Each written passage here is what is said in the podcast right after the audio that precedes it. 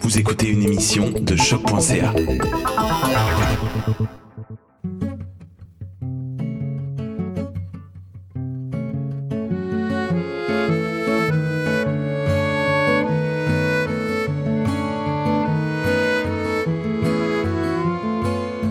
Testimonium ou les témoignages de Lars Moriendi.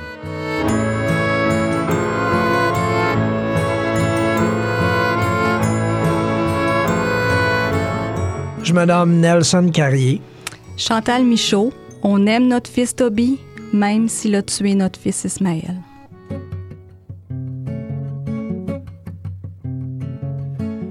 Toby, euh, c'est un enfant euh, très allumé, très débrouillard, euh, qui avait beaucoup d'initiatives. Et c'était probablement dû en partie à un besoin d'être aimé, un besoin de s'assurer qu'il pouvait obtenir ce qu'il voyait chez ses frères. donc, je pense que ça a favorisé un intérêt et un besoin de justice. Très, très rapidement, euh, je me souviens une fois, il était assis sur mes genoux. Euh, il me caressait la joue, puis il me disait Tu m'aimes, papa hein? Comme s'il n'en était pas certain. Et c'est arrivé à plusieurs reprises par la suite. Et euh, il faisait tout pour nous plaire. Il était charmant. Et on n'avait pas détecté dans le temps qu'il réagissait comme quelqu'un qui était en déficit d'attention. mais pour lui, s'il n'avait pas ce que ses frères avaient. Comme lorsque j'achetais un vélo pour ses frères plus aînés, il aurait voulu avoir lui aussi un vélo. Pour lui, c'était ça la justice. Pour lui, c'était ça un amour équitable de la part de, ses parents. Euh, mais on devait lui faire comprendre qu'il devait apprendre. Il devait suivre des étapes. Et, ça, il le saisissait pas toujours très bien.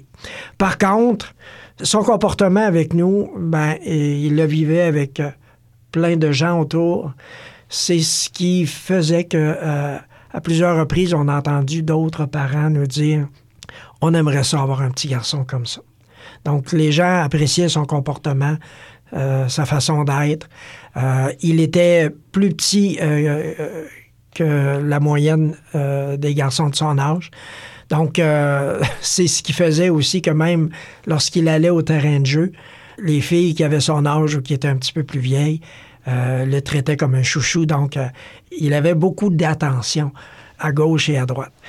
Et il est possible que dès l'approche de l'adolescence, euh, il ait commencé finalement au fur et à mesure que son caractère s'affirmait, qu'il démontrait des moins beaux aspects de lui-même, qu'il a pu connaître des premières formes de rejet ou de désintéressement à son sujet.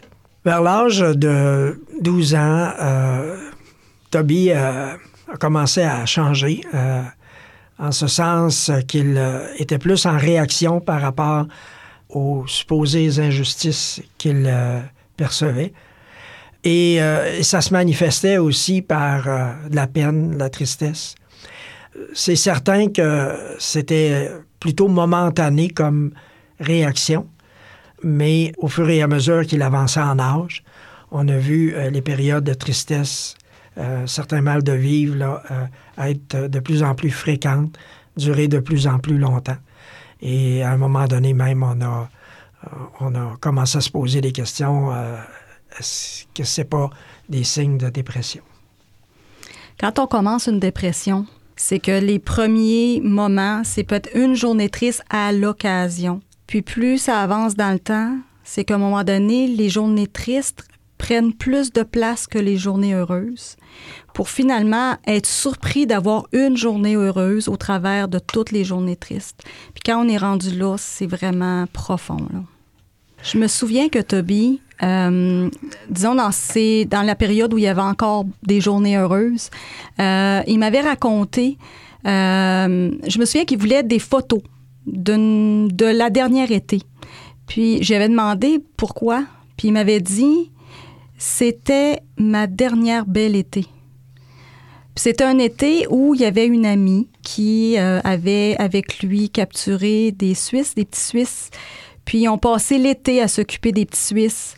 on avait une, une, cabane en hauteur dans la cour, puis euh, ils montaient dans la cabane, puis tout ça. Puis euh, un moment donné, j'ai trouvé les Suisses dans sa chambre aussi. Mais, Mais c'est ça. Fait que pour lui, ça a été vraiment sa dernière belle été, puis ça correspond avec l'âge dans lequel la noirceur a commencé à s'installer. Puis l'été suivante, là, ça a été différent. Mais Toby, c'était pas un garçon qui avait plein d'amis, mais il y avait un petit cercle d'amis, mais des amis précieux, euh, dont un euh, qui s'appelle Pierre-Alexis, qui est encore son ami aujourd'hui. Pourquoi? Parce qu'il a pris la peine de réfléchir puis de se dire, moi, je vais prendre le nombre d'années que j'ai eu avec Toby et non le petit moment négatif. Mais en même temps, euh, moi, j'aimerais aborder ça encore un moment peut-être un peu plus jeune. Euh, vers l'âge de 12 ans, parce que pour moi, euh, l'histoire que Chantal, tu racontes, c'est arrivé peut-être euh, quelques années plus tard avec Stéphanie. Mais euh, ce qui est important de, souligner, c'est que Toby, euh, qui pour différentes raisons avait beaucoup d'attention lorsqu'il était euh, plus jeune, euh, ça a été difficile pour lui d'accepter certains échecs relationnels avec les autres. Euh, il pouvait être parfois responsable, d'autres fois il l'était pas. Je me souviens que Toby, euh, dans les situations de groupe, d'après moi, euh, voulait prendre passablement de, de place.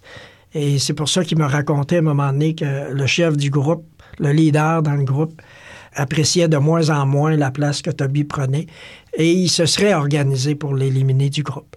Euh, et ça, ça a été euh, une situation là, très éprouvante pour lui parce que du même coup, il perdait plusieurs amis. Euh, D'un autre côté, euh, on pourrait dire aussi que Toby euh, avait tendance non seulement à interpréter euh, de façon distorsionnée ce qui se passait autour de lui, mais il y avait aussi tendance à percevoir euh, des épreuves comme celle-là de façon amplifiée. Oui, je comprends que ça peut être difficile pour lui d'être rejeté par un groupe, mais il y avait encore quelques amis ailleurs, euh, dont son meilleur ami Pierre-Alexis. Il y a eu euh, une reprise finalement des relations avec ces jeunes-là.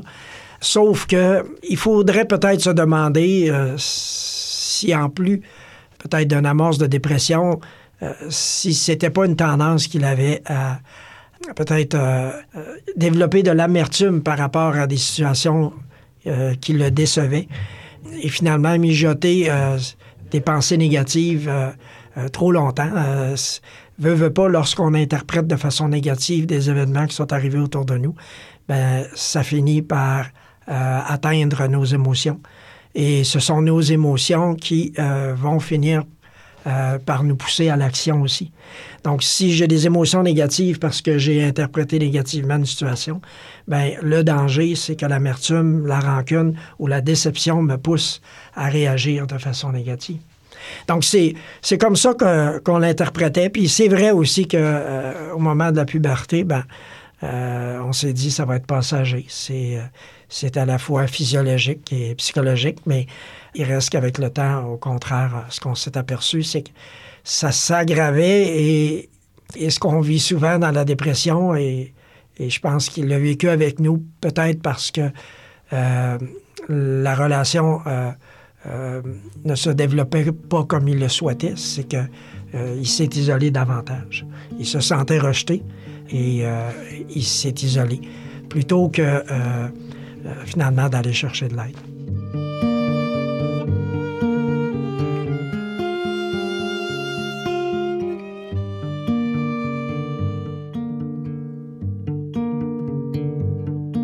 Avec Ismaël, euh, Ismaël, il était entre les deux. Donc, euh, euh, et euh, il avait euh, une plus grande maturité que ses frères. Euh, il avait aussi de belles qualités qui faisaient, qui à pardonner facilement, à toujours chercher euh, à avoir du bon temps avec ses frères. Il était ricaneux. Il prenait souvent les choses euh, à la légère. Donc, c'est pour ça que euh, il n'y avait pas de tension qui, durait entre lui et ses deux frères. Puis le problème pour Toby, c'est que il n'est jamais arrivé à avoir cette relation-là avec Nathan. Il était très envieux euh, par rapport aux plus âgés. Puis Nathan, qui était toujours en avance sur les jeux vidéo, sur les jeux euh, informatiques, ben, n'a pas collaboré parce qu'il pouvait, euh, par exemple, prêter des jeux à Ismaël, mais il, ne les prêtait pas à Toby. Parce qu'il voyait toujours Toby revendiquer des choses.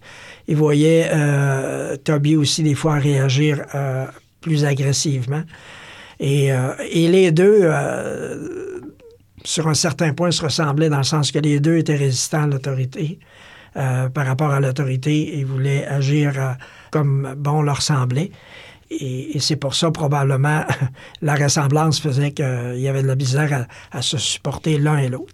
Euh, alors qu'Ismaël, c'est un médiateur. Très souvent, il voyait ses deux frères qui ne euh, se parlaient pas, qui, puis lorsque c'était important pour eux de faire des activités ensemble ou de, de, corriger la situation, bon, là, de, euh, de toujours approcher les, frères, tout comme parfois, lorsque nous, en tant que parents, on voulait inculquer quelque chose à nos enfants où on voulait amener les enfants à comprendre des décisions qu'on prenait, puis on n'y arrivait pas.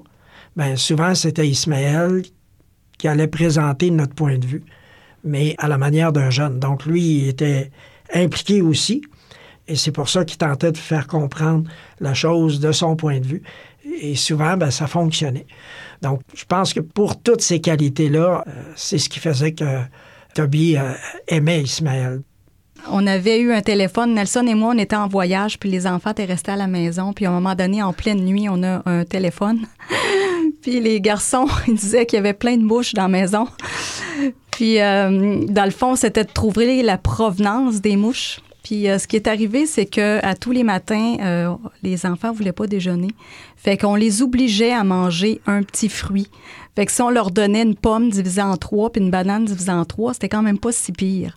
Fait que euh, Ismaël, lui, se disait, plutôt que m'astiner, je vais y manger, puis ça va être réglé. Mais les deux autres, ils voulaient pas les manger. Fait qu'on a trouvé des fruits un peu partout. Entre autres, dans la salle de bain, au-dessus du miroir, il y avait une espèce de, d'endroit où il y a des luminaires, puis c'est vide au-dessus. Fait que finalement, les mouches, ils provenaient de là. Puis euh, lorsqu'on a trouvé le trésor, c'était plein, mais c'était plein de fruits en décomposition. puis je trouvais qu'il y avait une odeur bizarre dans la salle de bain. Puis je cherchais, puis je cherchais, mais j'avais jamais pensé à aller voir là.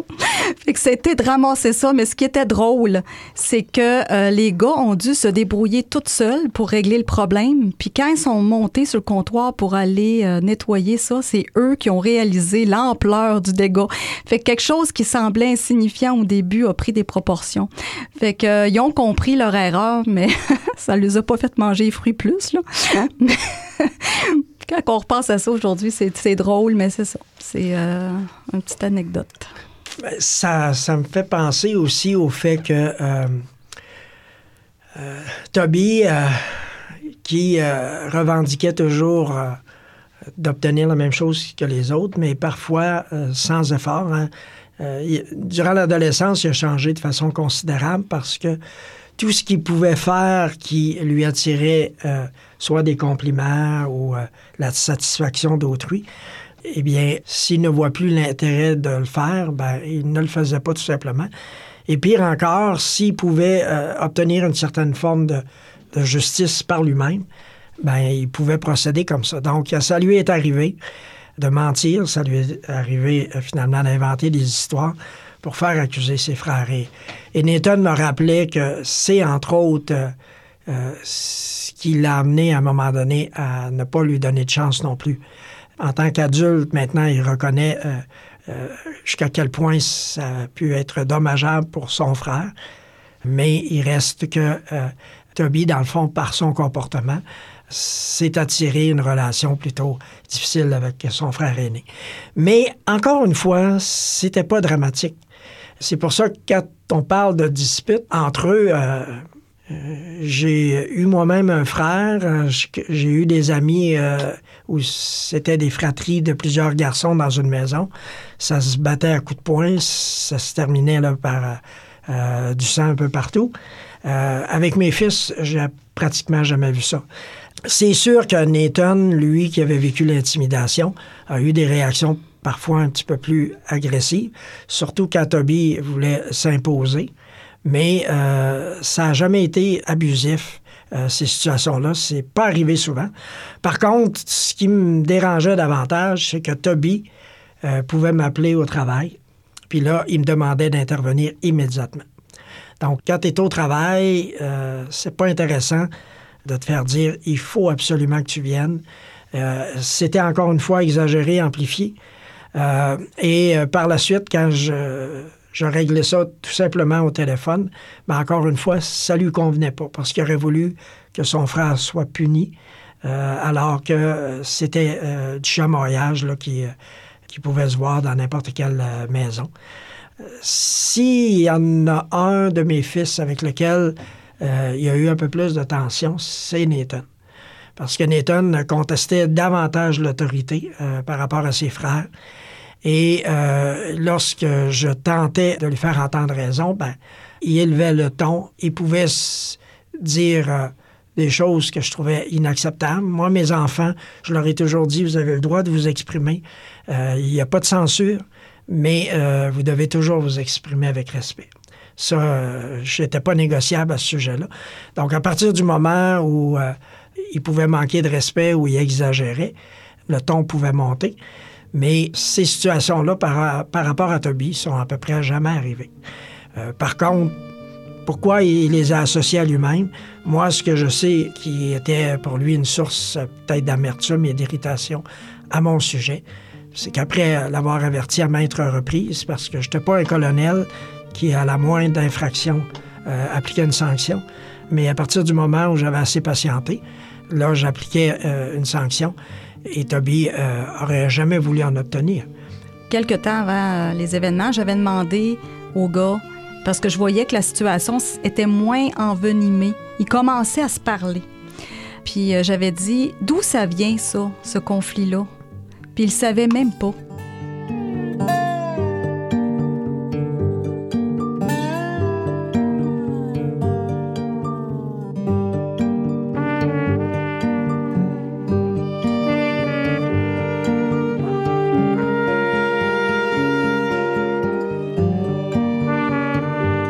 En général, euh, je dirais que Toby euh, était beaucoup plus soumis euh, en dehors de la maison que chez nous. Très souvent, on avait des commentaires, que ce soit des parents de ses amis, des gens qui le recevaient ponctuellement, peut-être une fois ou deux. Et, et on a toujours reçu des commentaires positifs. Votre garçon est respectueux, votre garçon, finalement, euh, s'est bien comporté, euh, il est gentil, il nous écoute. Donc, pour nous, c'était pas inqui- inquiétant de l'envoyer à l'extérieur. Par contre, à la maison, ben, probablement, euh, son désir d'équité euh, faisait que, euh, à partir du moment où il interprétait qu'il n'avait pas ce que les autres avaient, ben, il pouvait revendiquer, revendiquer, revendiquer.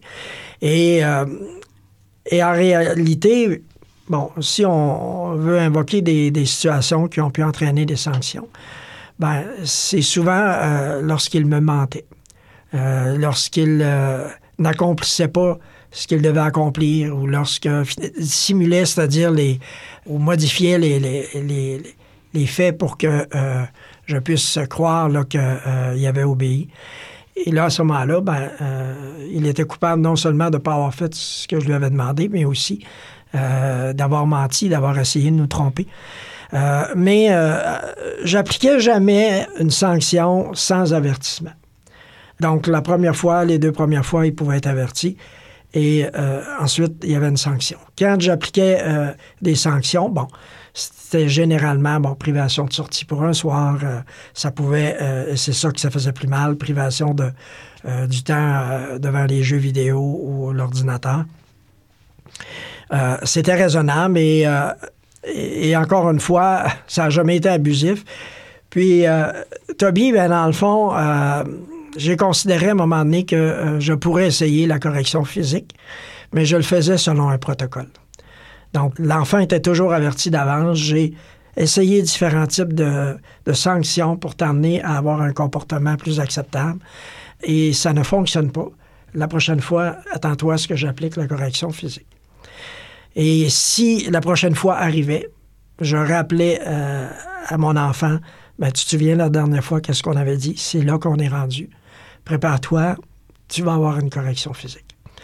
Ça me permettait à moi, si j'éprouvais de la colère à ce moment-là, euh, euh, d'apaiser la colère. Et lorsque j'appliquais la correction, c'était fait de façon raisonnable parce que j'étais pas sous le coup des émotions, j'étais pas en colère.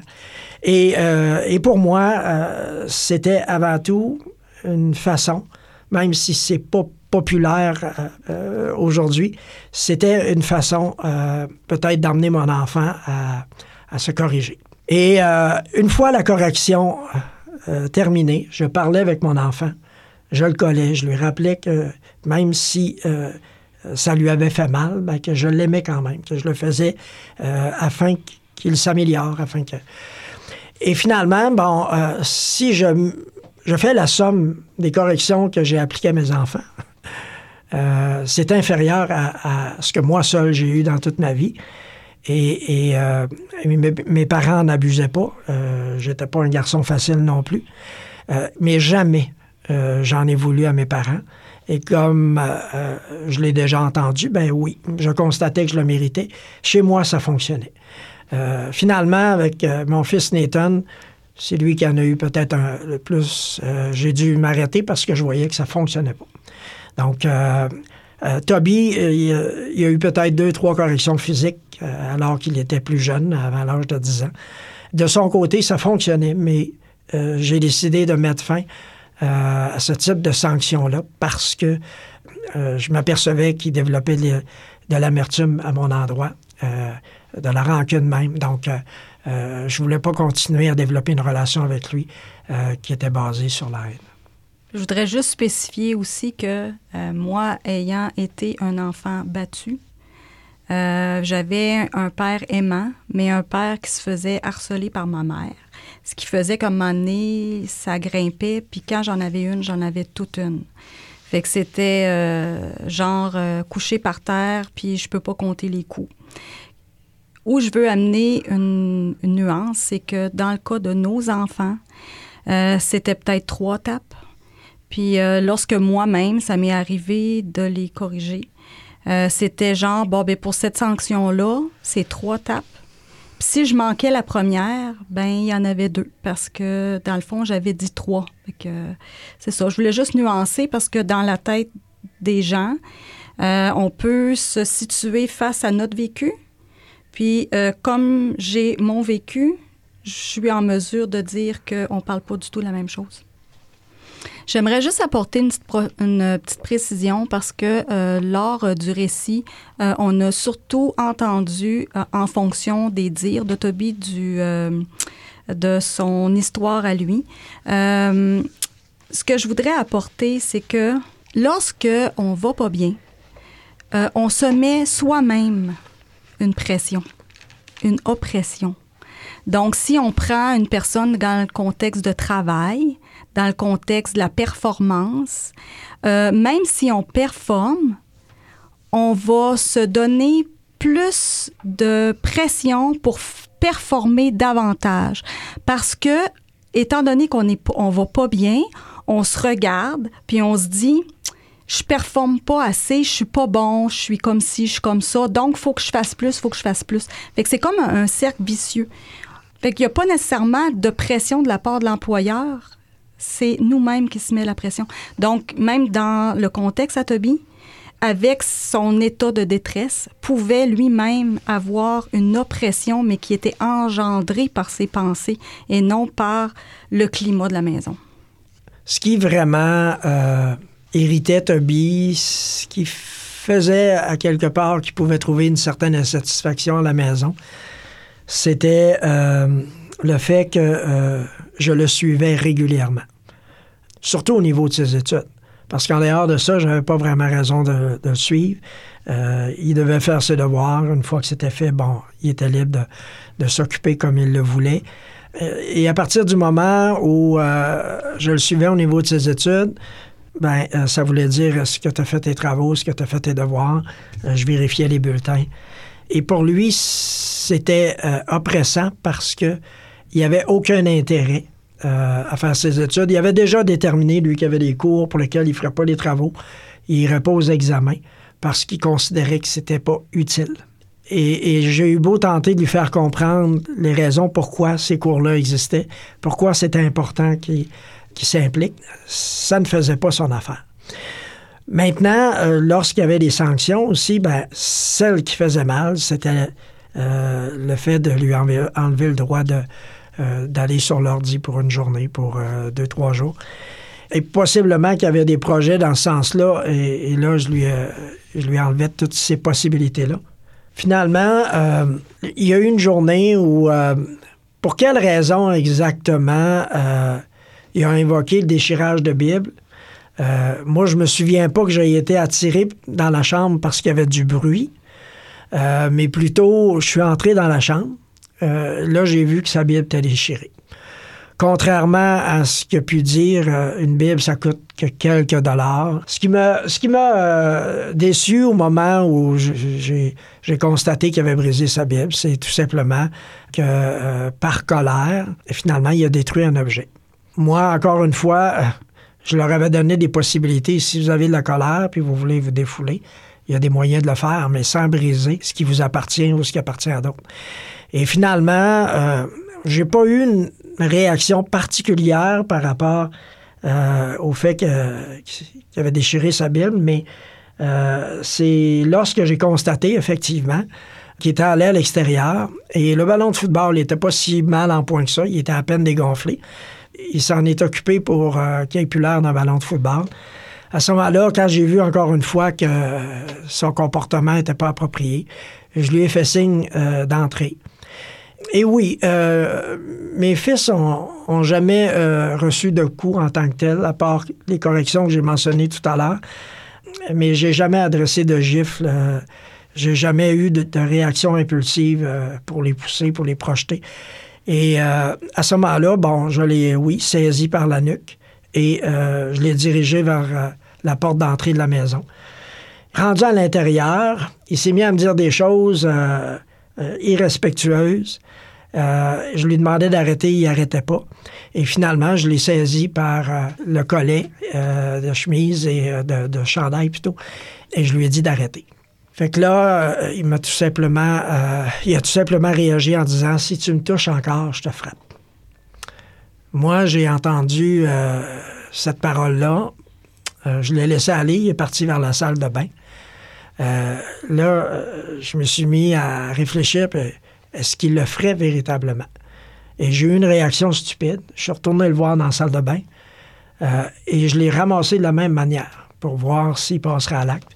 Et effectivement, il a passé à l'acte. Il m'a adressé quelques coups de poing.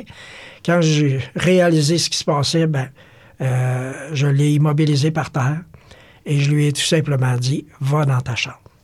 Donc, il n'a jamais été question à ce moment-là, si t'es pas content, débarrasse.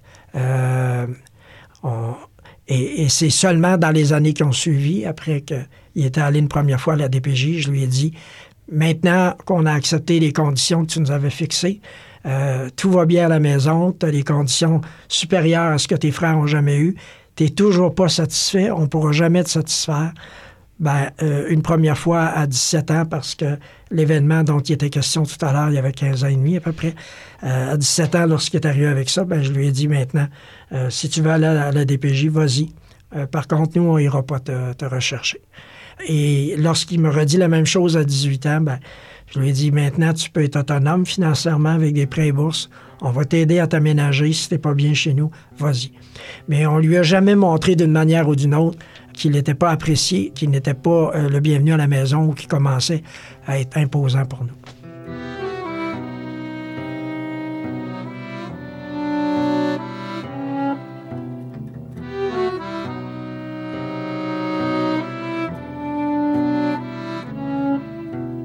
Le fait d'élever la, voix, d'agripper un enfant par le bras ou par la nuque, je sais que c'est considéré aujourd'hui comme de la violence. Puis dans une certaine mesure, oui, il y a une perte de contrôle du parent. Puis moi, euh, j'avais deux enfants résistants sur trois. Euh, je me considérais patient parce que je pouvais donner des avertissements à plusieurs reprises. Euh, et le danger là-dedans, lorsque finalement il n'y a pas de changement, c'est que là, euh, les émotions peuvent prendre de dessus. Il peut euh, y avoir des excès de colère, mais encore une fois, comme je l'ai dit tout à l'heure, j'ai toujours pris soin de ne pas le faire subir à, mes enfants. Donc, à la DPJ, ben, je savais qu'il allait être rencontré par des travailleurs sociaux, qu'on allait être rencontré, qu'il allait avoir un genre de petite enquête. Et finalement, très rapidement, le travailleur social nous a dit quelque chose comme Vous êtes des parents à qui on pourrait confier des enfants. Mais malheureusement, lorsqu'un enfant ne veut plus demeurer chez ses parents, c'est pas à nous euh, de décider qu'est-ce qui va arriver par, la suite, c'est un juge. Puis je vous cacherai pas que ça nous a attristés. Euh, on a essayé de comprendre. Dans ce temps-là, il y, a comme une auto-évaluation. Tu essayes de voir bon, euh, jusqu'où tu aurais pu faire des erreurs. Et finalement, ben, on a dû se résoudre au fait qu'il y aurait probablement un juge qui trancherait et euh, on s'attendait donc euh, à ce qu'il revienne à la maison. Maintenant, comme on se doutait que euh, ça serait peut-être pas la fin qu'il aurait souhaité, on n'a pas été surpris lorsque le travailleur social nous a dit Toby veut vous rencontrer pour préparer les conditions afin de faciliter son retour à la maison. Il a réclamé cinq conditions pour lesquelles j'étais pas nécessairement d'accord. Euh, mais je me suis soumis à ces conditions-là euh, parce que, dans une certaine mesure, il y avait l'aval du travailleur social. Euh, donc, je me disais que si finalement ça lui permet de revenir à la maison et d'être plus satisfait, ben, tant mieux. Et parmi ces conditions-là, parce que je me souviens seulement de trois conditions sur cinq, il y en avait une qui concernait le fait qu'il ne voulait plus faire le ménage à la maison. Il était sollicité, comme ses deux autres frères, à faire l'équivalent d'une heure de ménage par semaine, ce qui n'était pas exagéré pour une augmentation de son allocation. Euh, ensuite, il ne voulait plus de suivi au niveau de ses études. Il ne voulait plus non plus être sanctionné euh, par privation d'ordinateur. Et les deux autres, je m'en souviens pas, mais c'était quand même banal. Une chose est certaine, parce que là, je suis pas certain que j'aurais accepté. C'est-à-dire pas que je les aurais pas acceptés, mais je les aurais peut-être contestés. Euh, c'est ce que j'ai entendu au procès, à savoir euh, euh, que Toby faisait l'objet de maltraitance, de violence, qu'il était battu, que c'est un enfant physiquement agressé, ou, encore une fois, à de l'oppression religieuse. Parce que chez nous, finalement, il n'y a jamais eu d'oppression à ce niveau-là. notre foi est basée sur la Bible seulement et non pas ce qui est ajouté par les humains. Euh, et ce que euh, la Bible enseigne finalement, c'est que Dieu veut une relation avec l'homme. Euh, l'homme ne veut pas cette relation-là, mais Dieu a pris les moyens pour faire une offre à l'homme. Et l'homme l'accepte ou il la refuse.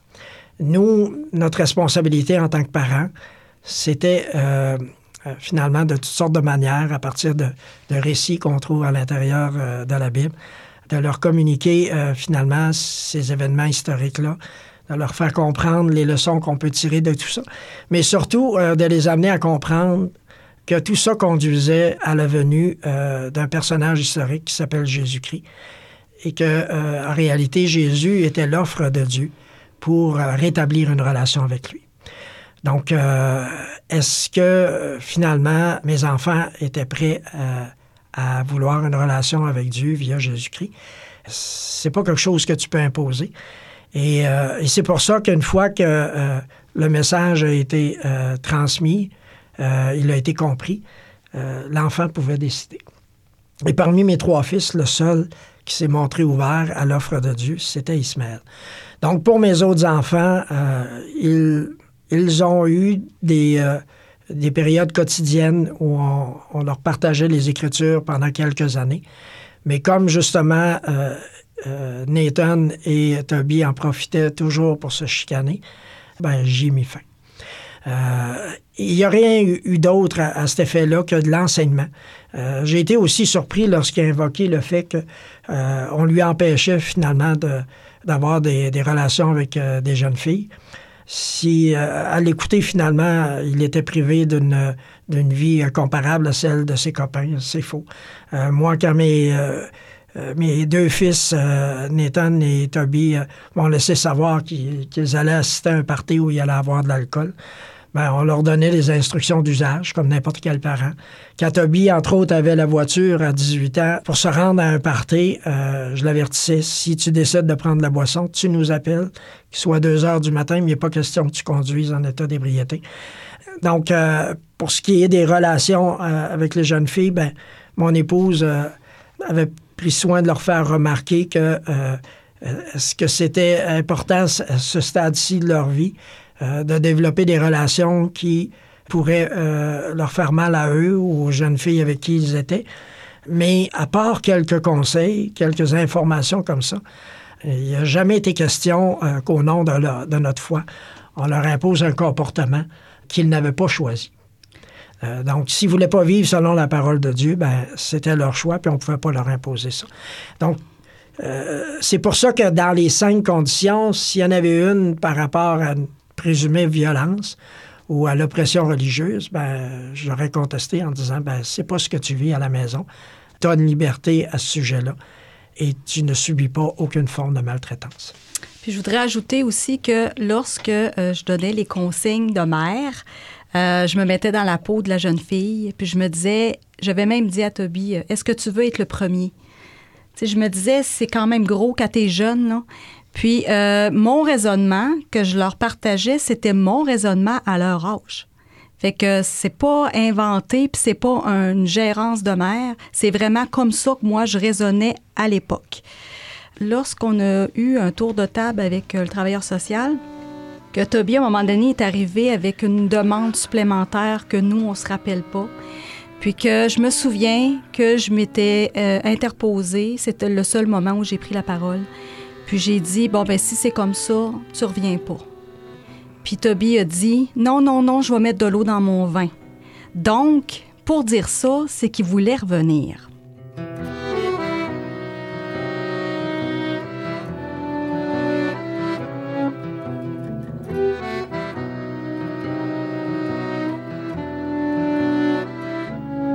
Comme j'avais expliqué euh, tout à l'heure dans le processus de la dépression, euh, ça se fait sournoisement. Euh, je me souviens que Toby s'était blessé au dos. puis j'avais demandé de prendre rendez-vous avec le médecin pour aller consulter à ce sujet-là. Puis lorsqu'il est parti pour le médecin, je lui ai dit parle-lui en même temps de ton état d'âme parce qu'il faut qu'on trouve une solution à ce sujet-là. Lorsqu'il revenait à la maison, il n'en a pas parlé. Ça serait le fun euh, que même quand ton enfant est majeur, euh, je dirais même au niveau de la loi, je pense qu'aujourd'hui, à 16 ans, peut-être une fille peut avoir de la pilule sans que les parents le sachent. Là.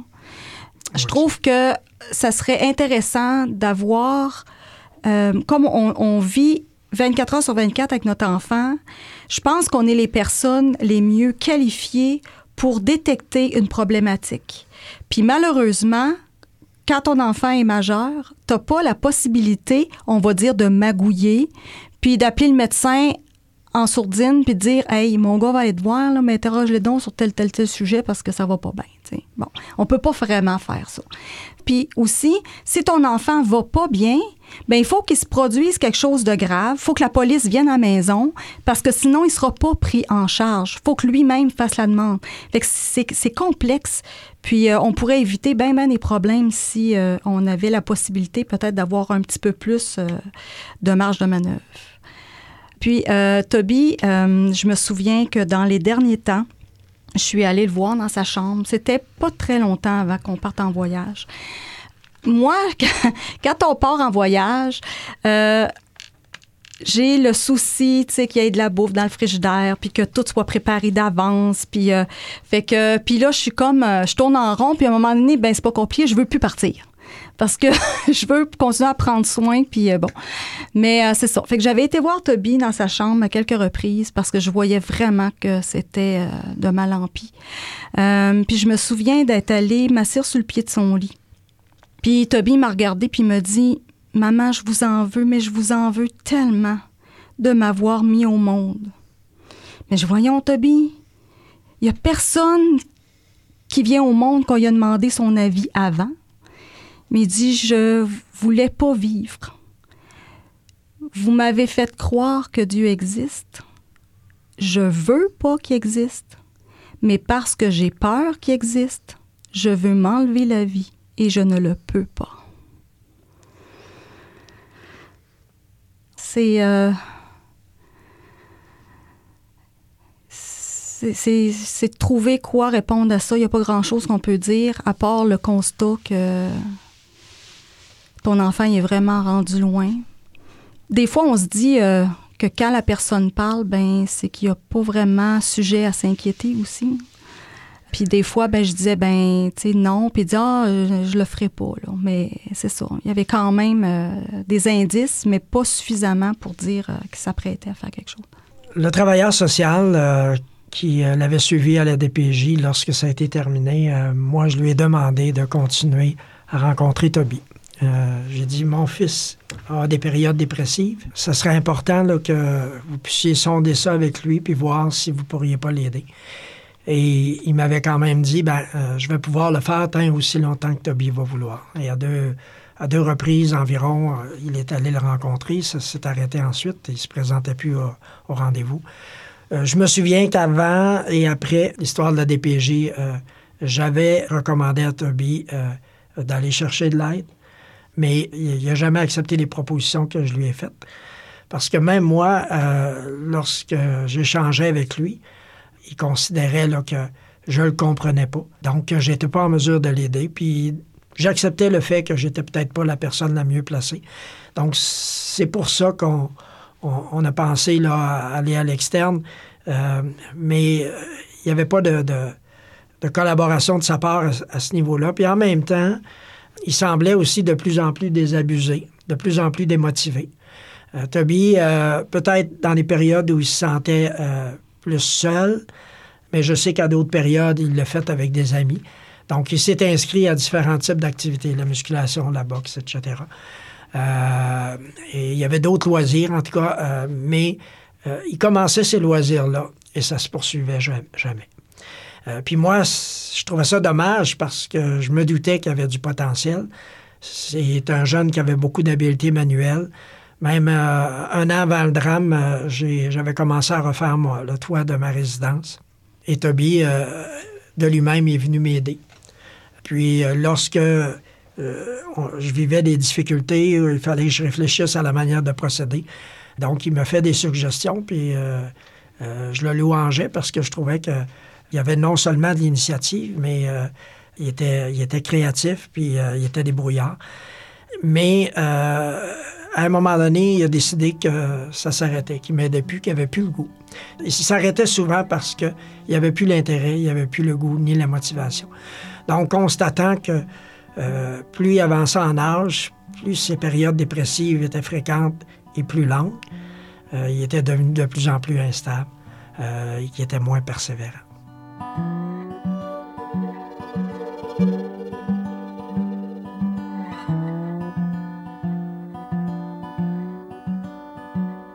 Lorsqu'on se préparait à partir en voyage pour fêter notre 25e anniversaire de mariage, quelques jours avant euh, c'était l'anniversaire de Toby.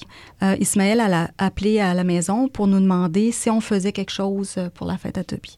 Ismaël habitait à Rimouski, étudiant en technique policière. Puis il était aussi euh, dans la réserve au niveau de l'armée. Puis c'est ça, fait qu'il est venu pour voir son frère puis assister à son anniversaire. Sauf que Toby, à cet anniversaire-là, il avait pas le goût il avait pas le goût qu'on fête sa fête, il avait pas le goût. Dans le fond, il m'avait dit euh, à quoi bon ajouter une journée de plus à sa vie quand on veut pas vivre? Donc, euh, moi, euh, fidèle à moi-même, ça a toujours été pour moi une, la journée la plus importante dans la vie d'une personne. Pour moi, c'est l'anniversaire de naissance. Donc, c'est ça. Comme à l'habitude, on prépare le repas préféré, puis le dessert préféré. Puis, fait que je demandais à Toby, c'est ton dessert préféré, il n'y en avait pas. Euh, il n'y avait pas de repas préféré. C'était contraire à, l'habitude. Puis, dans le fond, ce qu'il voulait, c'est qu'on fasse rien, qu'on passe outre. J'étais quand même et dans les préparatifs de voyage et dans les préparatifs de son anniversaire. Puis lorsque euh, on a euh, soupé, Toby est venu manger, mais il a comme pris son assiette puis il est monté dans sa chambre. Puis quand c'est venu le temps de, du dessert, euh, finalement, on s'est servi tout le monde parce que lui, il est jamais venu. Fait que ça a été ça, la journée de sa fête. Puis, ce qu'on savait pas, euh, que j'ai appris euh, au procès, c'est que le soir de son anniversaire, dans le fond, dans la nuit du 30 au 31, Toby n'a pas dormi à la maison. Ben dans le fond, il est arrivé, mais peut-être aux petites heures du matin. Ce qui fait qu'il est probablement arrivé juste pour prendre sa douche puis euh, s'en aller à l'école. Fait que lorsque moi, je me suis levée le matin, il était à table en train de se préparer à déjeuner. Fait que pour moi, c'était... Euh, il y avait rien de bizarre là-dedans. Euh, sauf que dans la vraie vie, il était parti chez des amis, jouer aux jeux vidéo toute la nuit, consommer du Red Bull puis consommer du pot. Fait que ça aide pas tellement aussi pour euh, la fatigue puis l'humeur. Euh, ce matin-là, il y avait un examen à l'école, fait que c'est pointé pour euh, passer son examen. Puis, il a pris la décision de s'enlever la vie ces journées-là. Donc, il est allé dans l'après-midi fumer du pot avec un de ses amis. Fait quand il est revenu à la maison, moi, j'étais sortie pour faire des commissions. Fait qu'à l'heure où je suis revenue, lui, il était rendu. Donc, tout était normal. Il n'y avait pas rien qui semblait différent de l'habitude, sauf que l'état de Toby au niveau euh, moral, au niveau, euh, je dirais, lassitude, euh, ça me préoccupait énormément parce que je voyais vraiment qu'il y avait une lourdeur qui n'était pas habituelle. Comme une mère, ben on se dit ah il doit avoir de quoi me dire, il doit vivre quelque chose, parce que Toby c'était dans son habitude de couver une contrariété. Il laissait le temps couler, puis à un moment donné, il venait, puis il me disait, bon, c'est à cause de telle, telle chose. Fait pour moi, je me disais, ben c'est peut-être ça. Euh, sauf que euh, je me souviens qu'il s'était levé à un moment donné euh, pour aller boire, puis il m'avait dit qu'il avait, il se sentait pas bien, puis qu'il avait la, bouche pâteuse. Puis là, je dis, mais qu'est-ce que t'as, Toby? Tu sais, encore là, une mère, c'est tout de suite, oh, tu fais de la fièvre, on, on va régler le problème. Mais c'est ça, il est remonté dans sa chambre. Fait que là, moi, ça me préoccupait tellement que j'étais régulièrement dans sa chambre. Fait que la porte à, Toby était en majeure partie toujours ouverte. Fait qu'on avait accès à notre fils en tout temps. Puis je me souviens aussi que parce que j'avais beaucoup de choses à faire. Ce qui me préoccupait aussi, c'était les repas que j'avais pas eu le temps de préparer. Fait que Ismaël, il m'avait dit, ben maman, moi, je vais m'en occuper de Toby. Fait que pars tranquille, je vais rester toute la semaine à maison, puis je vais y faire, moi, ses repas, puis tout ça. Fait que ça m'avait quand même rassurée. Fait que ensuite, ben, lorsque j'allais voir Toby, euh, j'essayais de comprendre ce qui arrivait, mais tu sais, il était assis devant son ordinateur, mais il faisait rien. Il était, il, était vraiment différent dans l'habitude. Puis euh, lorsque j'allais le voir, Manon flattait le chat ensemble, tu sais, puis je donnais les dernières consignes de mère. Tu sais, une consigne de mère, c'est tu feras ça, tu feras ça, tu feras pas ça, tu feras pas ça. J'allais ensuite préparer mes bagages, puis euh, qu'à un moment donné, euh, je me souviens euh, d'avoir entendu euh, du bruit dans la cuisine. Puis comme Toby n'avait pas mangé, mais je me suis dit, bon, ben, il a décidé de se faire à, manger. Fait que je me suis pas posé de questions plus que ça. Puis, à un moment donné, je l'ai croisé, puis j'ai dit, Toby, est-ce que tu veux qu'on se colle tout de suite ou on attend à demain? Puis il me dit, vous partez à quelle heure demain? Mais j'ai dit, ben, à telle heure. Fait que ah, il dit demain, on va avoir le temps de se coller. Ce que j'ai su par après, lorsque Toby, euh, parce qu'on on a discuté euh, de ces choses-là, puis il me dit, quand je t'ai dit ça, maman, il dit, je me suis entendu, puis j'ai réalisé que j'étais encore en train de me dégonfler, puis que je remettais à plus tard mon suicide. Fait que ça l'avait comme fâché contre lui-même. Fait qu'il a décidé encore plus fort que non, c'était ce soir que ça, ça s'arrêtait. Euh, fait que j'étais dans la salle de bain en train de me préparer. Puis Toby, ben comme il venait, un vient, il me dit euh, Maman, j'aimerais ça que tu me coupes les cheveux parce que, bon, les cheveux sont longs, tout ça. Fait j'ai dit Ah, Toby, je m'en voulais, là. j'ai dit La première chose que je fais, mais que je revienne, je te coupe les cheveux, ça, c'est promis. Fait qu'il ressort, puis là, il revient. Mais lorsqu'il est revenu, moi, j'étais face au miroir de la salle de bain, puis j'ai vu son image derrière moi ce que je voyais, c'était pas mon fils que j'avais vu deux minutes auparavant. Ce que je voyais, c'était mon garçon. Je savais que c'était mon garçon avec un capuchon noir sur la tête. Puis il y avait. Ses yeux étaient différents de l'habitude. Toby a les yeux bleus, ses yeux étaient noirs. Puis j'essayais d'avoir un contact visuel avec lui, puis c'était impossible. Son regard, il était vide. Son visage était blanc. Il n'y avait pas d'expression, il n'y avait pas de traits. C'était comme un masque. La façon que moi je peux l'illustrer, c'est que dans les dessins animés ou dans les films, des fois, on va voir un ange la mort avec la faux. Là. Ben, je trouvais que ça faisait penser à ça. Puis, euh, il a mis sa main sur ma bouche. Mais quand on voit dans les films quelqu'un qui veut agresser une personne, lorsqu'il va mettre la main sur la bouche, il va y avoir une, une pression. Donc, j'aurais dû comme basculer sur lui. Mais c'était à bout de bras. Ce qui était spécial, c'est qu'il y avait vraiment une distance entre lui et moi. J'aurais pu pivoter sur moi-même. Puis lorsqu'il a mis sa main sur ma bouche, c'était le même geste qu'on pourrait dire, la même... euh, violence, qu'on pourrait dire que si je veux jouer un tour à quelqu'un, je mets mes mains sur ses yeux puis je dis c'est qui, c'est qui? Tu sais, c'était pas plus que ça. Donc pour moi, lorsqu'il a fait ça, c'était une blague. Parce que là, on était presque le 1er avril. Fait que, dans le fond, la façon dont notre cerveau est fait, quand on vit quelque chose qui est improbable, on cherche une raison probable puis la raison probable, c'était un tour relié au 1er avril. Et là, j'ai vu un couteau. J'ai reconnu mon couteau de cuisine. Puis j'ai vu la lame glisser sur ma gorge. Euh, puis là, j'ai vu mon cou ouvrir. Puis à ce moment-là, j'ai compris que c'était pas une blague. Je sais que j'ai tombé par terre. Probablement que je me suis évanouie quelques secondes. Puis ensuite de ça, ce que j'entendais, parce que je voyais plus rien, ce que j'entendais, c'était des bruits d'effort.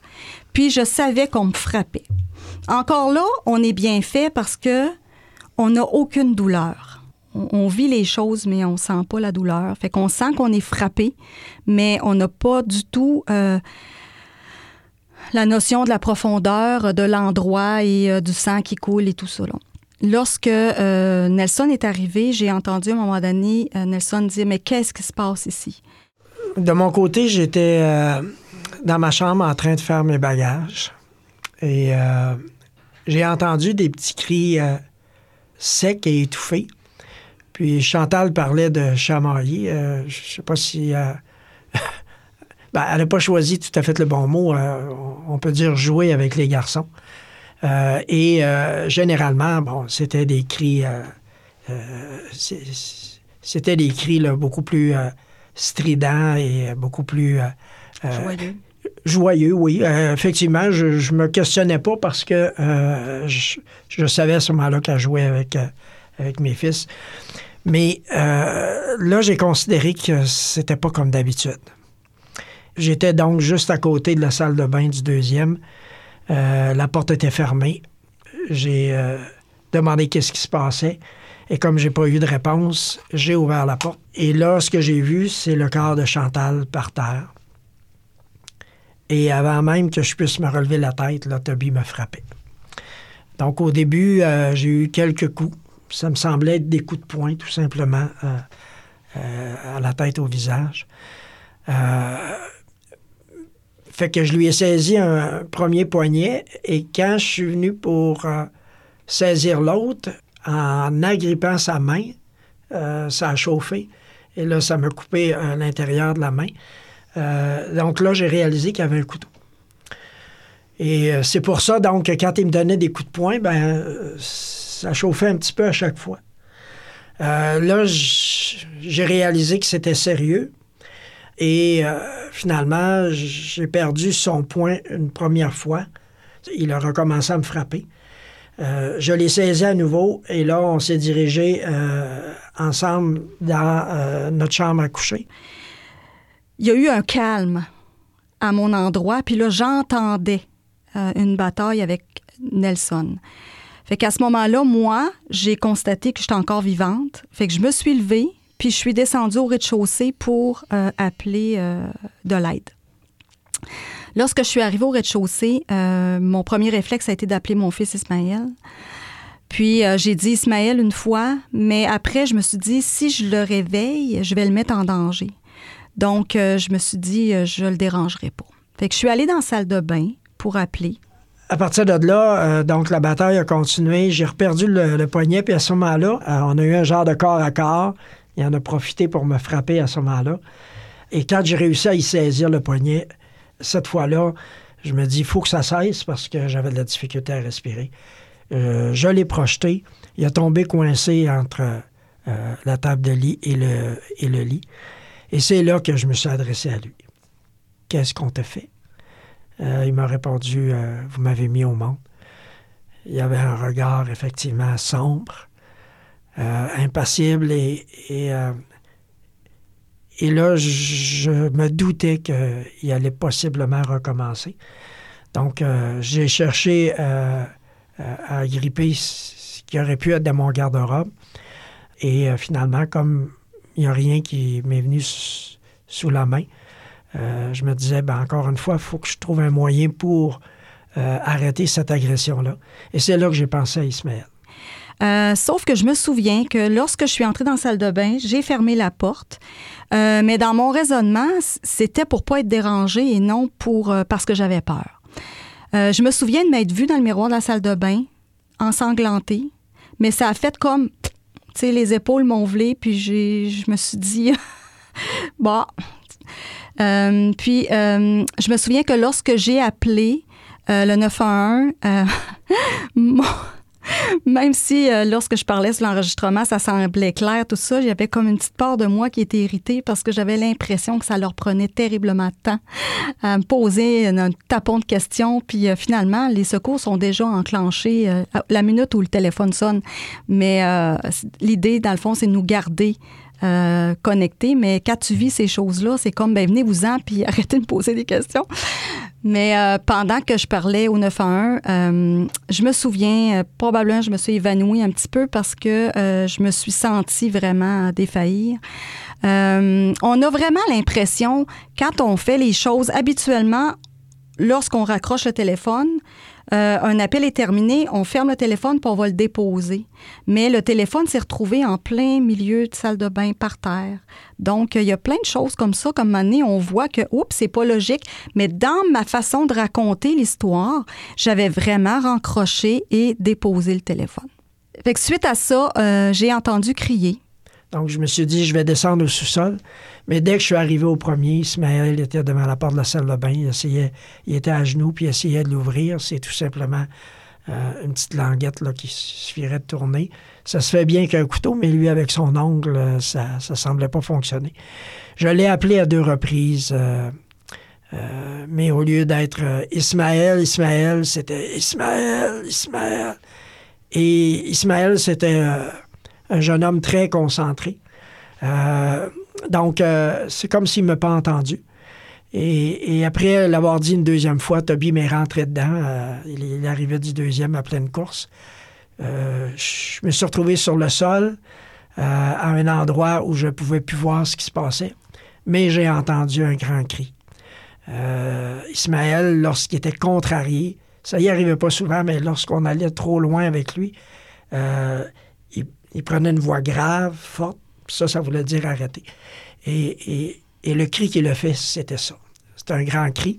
Donc, c'est vrai, Chantal a raison de dire que nous, les blessures qu'on a, même si c'était au-delà d'une dizaine de coups chacun, en tout cas pour ma part, je ne sentais pas de douleur à part des petites brûlures un peu partout.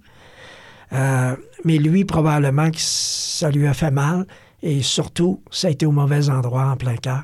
Euh, c'est sûr que c'est un cri que j'oublierai jamais. Euh, ça a été le cri d'Ismaël.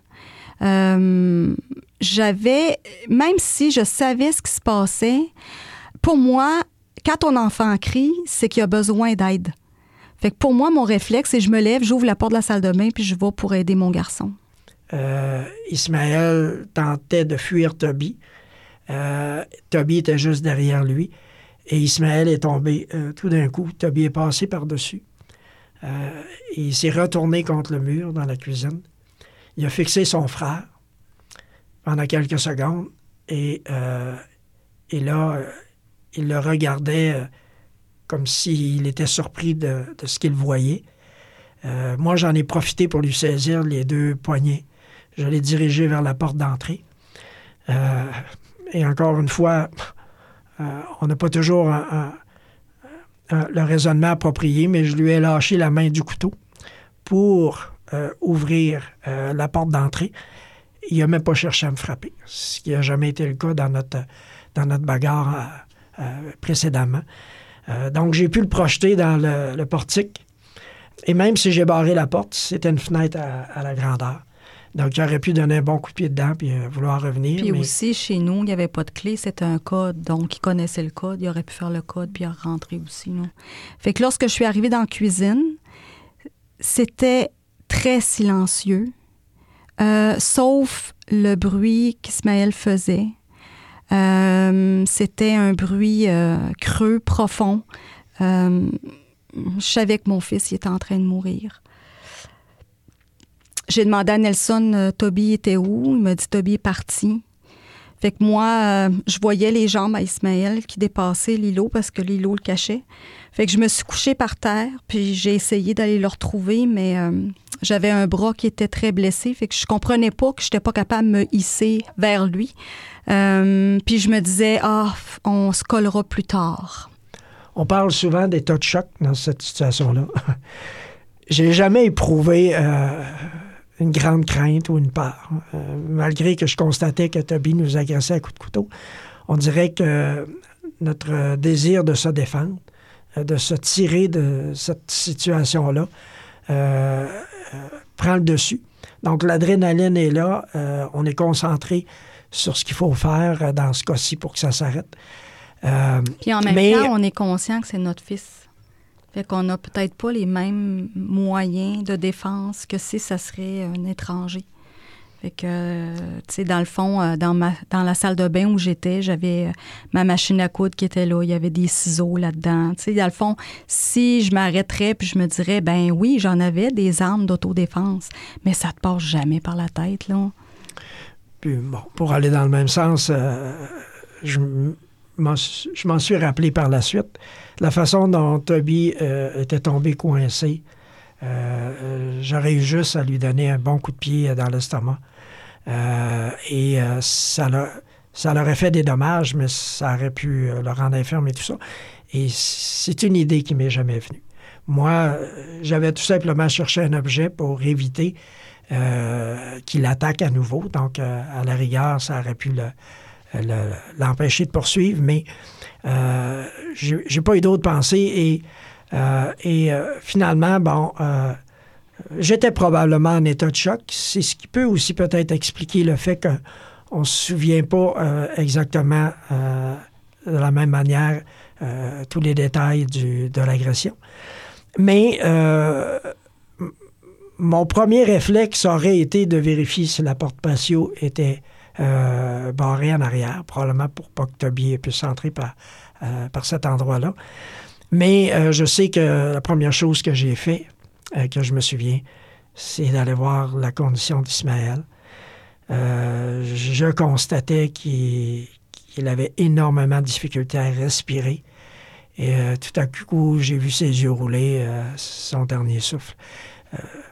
juste avant, mon réflexe, quand j'ai vu qu'il était pour mourir, ça a été de, lui dire, je ne savais pas s'il pouvait m'entendre, mais Ismaël, pense à Dieu. Alors, quand voulant dire, si tu es en état de panique, euh, la prochaine étape, c'est que tu vas aller trouver Dieu. Ah, c'était pas rassurant, encore une fois, c'est sorti tout simplement comme ça. Mais quand j'ai vu qu'il avait rendu son dernier souffle, euh, je ne pouvais plus rester là et le regarder. Euh, donc, je suis revenu vers la porte d'entrée. j'ai vu que Chantal était, était couchée par terre. je lui ai demandé si elle avait appelé les secours.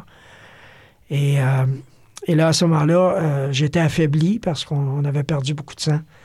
Euh, et, moi-même, euh, les pensées qui me sont venues, coudon, on est censé partir en voyage demain. Est-ce que je suis en train de rêver? Est-ce que ça se passe vraiment? Puis en même temps, j'étais frappé par la réalité que je venais de perdre Ismaël. Donc, dès que les policiers sont entrés, les ambulanciers, surtout les ambulanciers, ils ont voulu s'occuper de moi, mais j'ai dit pas moi, aller voir mon fils, parce que j'avais toujours espoir que je m'étais trompé, qu'il pourrait faire quelque chose pour Ismaël. Mais euh, finalement, il est revenu rapidement vers moi. Puis là, j'ai vu qu'il tentait de, de, détourner mes pensées, mais euh, il avait probablement constaté son décès. Et euh, de mon côté, bon, euh, je les ai laissés prendre soin de nous. Tu vois, les secours sont arrivés, tout ça, puis euh, je voyais les... Je vous dis vraiment tout, là, mais je voyais les, les, les, policiers rentrer avec le grosse botte sur le plancher, tout ça, puis c'est sûr que mon plancher, il était pas propre, là. Du sang, là, il y en avait partout. Mais moi, là, je voyais rien de ça. Fait que quand il rentrait avec le bot, je me disais, ben vous pourriez au moins vous déchausser. Il y a vraiment une, déconnexion entre la réalité puis ce qui serait censé se passer.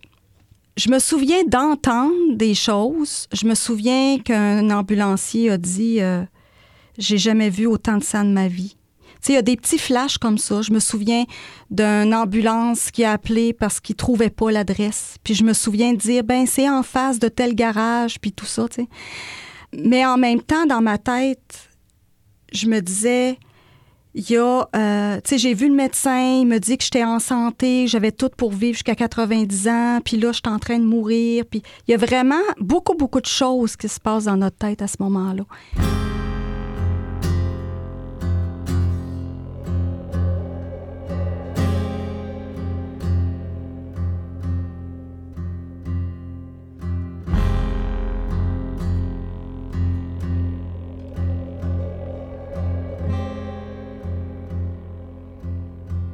Euh, lorsque les secours arrivent à la maison, euh, on dirait que toute l'adrénaline qui nous garde euh, en état d'alerte se relâche. Puis là, la douleur a monté en flèche. Puis j'avais un pneumothorax. Puis là, j'étais plus capable de respirer. Puis j'avais une oreille qui était coupée. Puis je la sentais, mon oreille. Puis dans le fond, là, tu réalises vraiment l'état dans lequel tu te trouves. Puis euh, tu réalises aussi que tu es peut-être en train de mourir. Euh, nous, euh, heureusement, puis je dis heureusement parce que c'est mon médecin qui me l'a dit, on habitait à cinq minutes de l'hôpital. Puis si on aurait habité plus loin, on se serait jamais rendu. Lorsque on est arrivé à l'hôpital, je me souviens que oui, il y avait beaucoup, beaucoup de mouvements autour de nous, mais je voyais aussi les policiers. Puis on est en mode recherche. Donc, euh, les policiers, eux, ce qu'ils veulent, c'est venir nous parler. Fait que les, les médecins font le, principal. Euh, constater les blessures, tout ça. Puis euh, c'était évident qu'ils pouvaient pas rien faire vraiment pour nous. Fait que c'était de nous stabiliser pour pouvoir nous envoyer à Rimouski. Donc, je me souviens qu'on travaillait beaucoup autour de moi, mais dans ma tête, je me disais, OK, OK, là, Ismaël est parti. Euh, là, il faut que je m'occupe de Nelson, il faut que je m'occupe de Nathan, euh, Toby, je comprends pas ce qui est arrivé. Il y a tout, y tout ça. euh. Puis je me souviens d'avoir demandé au médecin qu'est-ce qu'il en était de Nelson. Elle me dit, il est à côté, on s'en occupe. Puis j'ai demandé pour Ismaël, puis elle me dit, Ismaël, il est décédé. Mais on est tellement en mode survie que oui, je sais, mais j'ai pas de peine. Je constate, mais j'ai pas de peine. Euh, puis j'avais euh, demandé à, à un psy euh, si j'avais bien compris la chose, mais c'est que quand ton corps est malade au point où ta vie est en danger, ce qui est prioritaire, c'est guérir. Ensuite de ça, le reste va s'enchaîner. Fait que on vit, c'est bien fait, on vit une étape à la fois. Donc, euh, la période euh, de, de rétablissement n'est pas si longue que ça quand on constate euh, le décès de ton enfant après. Là. Finalement, ben, Nathan est venu. Puis euh, lorsque Nathan est venu, ben, mon premier réflexe, c'est de dire Est-ce que tu sais pour Ismaël? Il me dit oui. J'ai dit Ismaël est au, ciel, donne ta vie à Christ. C'est pour moi, c'était ça la priorité. Euh, ensuite de ça, ben, euh, on a été drogués parce que comme j'avais un pneumothorax puis Nelson aussi, je me souviens que on m'avait dit qu'on allait m'injecter quelque chose pour me, m'engourdir. Ce que le médecin m'expliquait, c'est que c'était tellement grave qu'on aurait été opéré un peu comme en, en, brousse. Dans le fond, on est là, ils font ça sur le champ. Il n'y a pas eu de salle d'opération, il n'y a pas eu rien de ça. Ça s'est fait vraiment euh, l'endroit où on était. Si on était dans un corridor, je sais pas là. Mais euh, ce qui m'avait déçu, c'est que lorsque euh, j'étais droguée, je voyais des arcs-en-ciel, je voyais, j'avais l'impression qu'on me touchait avec du robeur, puis que j'étais, j'avais été enlevée par des extraterrestres. puis je me souviens d'entendre touche, touche pas, touche pas, tu vas la faire halluciner. Tu sais, j'entendais ça. Puis j'étais déçue de voir que le ciel n'existait pas.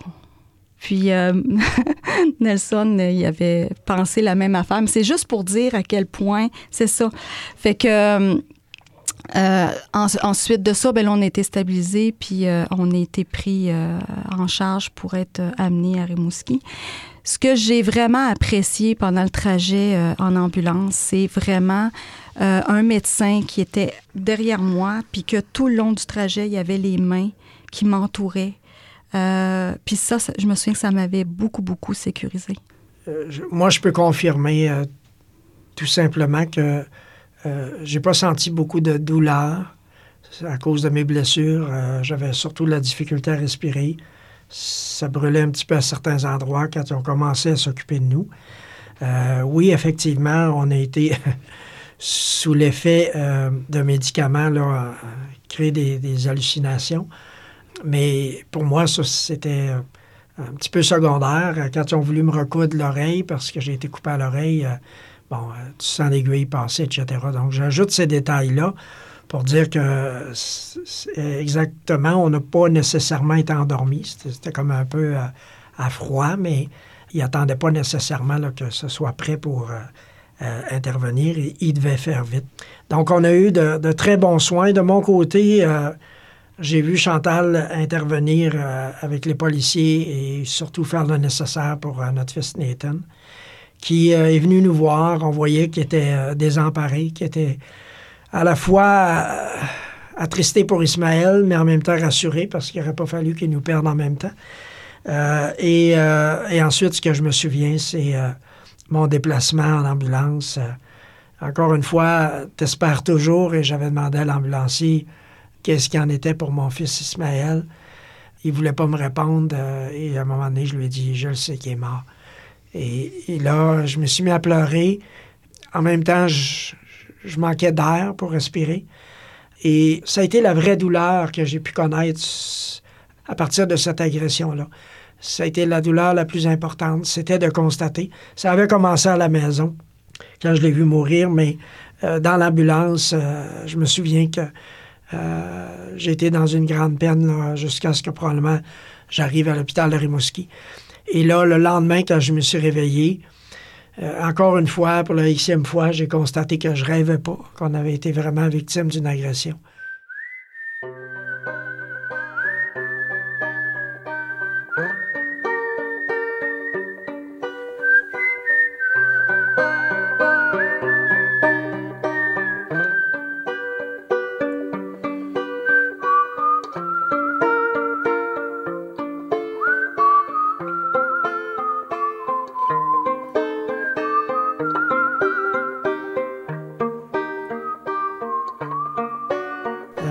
Donc, euh, ma soeur est venue me voir me disant qu'elle qu'elle voulait aller rencontrer Toby. Et, euh, lorsqu'elle me demandait si j'avais un message à lui faire, ben moi, euh, j'avais eu l'occasion de penser un petit peu avant que tout le monde arrive et, je comprenais pas ce qui était arrivé, pourquoi c'était arrivé. C'était très surprenant, surtout en raison du contexte. ça faisait plus de deux ans et demi euh, depuis la DPJ, presque trois ans et demi d'ailleurs. Et ça allait bien à la maison. Euh, on avait euh, à peu près plus d'échanges négatifs entre nous. en général, bon, on réglait les choses de façon toujours très paisible.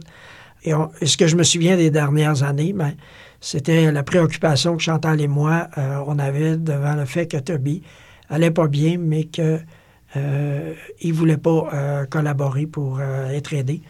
au-delà de cette incompréhension-là, même si je, savais qu'il avait fait quelque chose d'extrêmement grave, j'étais prêt à lui pardonner. Quand j'ai répondu à ma sœur, dis-lui que je lui pardonne, j'avais aucun doute là-dessus. Mais le problème, c'est que quand tu fais face à une épreuve, quand tu fais face à la réalité, tu te poses des questions importantes. Puis moi, la différence, c'est que, je vais ouvrir une parenthèse, j'ai pas toujours été croyant. Quand mon, père euh, a assassiné ma mère à l'âge d'11 ans, j'ai réagi par euh, de la colère envers euh, Dieu, me demandant pourquoi il avait permis que tout ça arrive. cette colère-là s'est transformée dans les semaines et les mois suivants par une haine à l'égard de Dieu. Avec le temps, j'ai fini carrément par considérer que Dieu n'existait pas et j'ai été athée pendant quelques années. Euh, lorsqu'à un moment donné, euh, au cégep, euh, j'ai rencontré quelqu'un que je connaissais qui me semblait avoir changé de façon considérable. Je lui ai demandé qu'est-ce qui advenait de lui. et c'est là qu'il s'est mis à me parler de ce qu'il avait vécu. Puisque je comprenais de ce qu'il me partageait, c'est qu'il venait de débuter une relation avec Dieu. Quand tu crois pas, ben, tu dis quelle quel capoté qui, qui peut prétendre avoir une relation avec Dieu, mais dans les quelques minutes d'échange qu'on a eu, je me suis aperçu que tout ce que j'avais pu développer comme argumentaire contre Dieu, ben, il reste que d'un autre côté, je ne savais pas qu'est-ce que Dieu avait à dire par rapport à lui-même, pourquoi il existait, quel était euh, le lien qu'il pouvait y avoir entre nous et lui. Et à ce moment-là, j'ai pris la décision d'aller vérifier.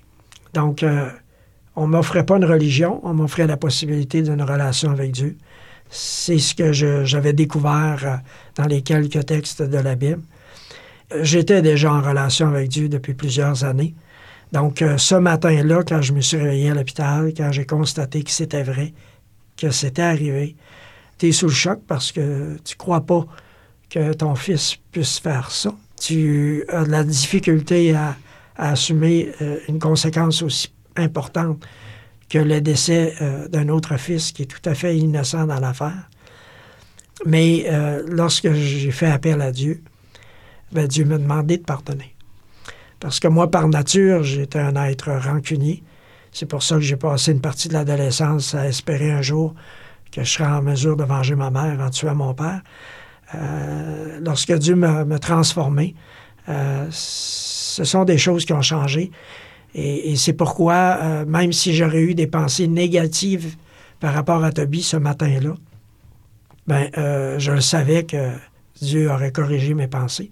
Et c'est pour ça que, à partir de là, j'ai considéré qu'il n'y avait absolument rien euh, de bon à agir autrement que de la manière que Dieu me demandait, parce que de toute façon, c'est l'essence du message de l'Évangile, à savoir que Dieu est prêt à nous pardonner à nous accueillir tels que nous sommes et euh, à nous permettre de commencer une vie nouvelle. Donc, c'est ce que j'avais vécu.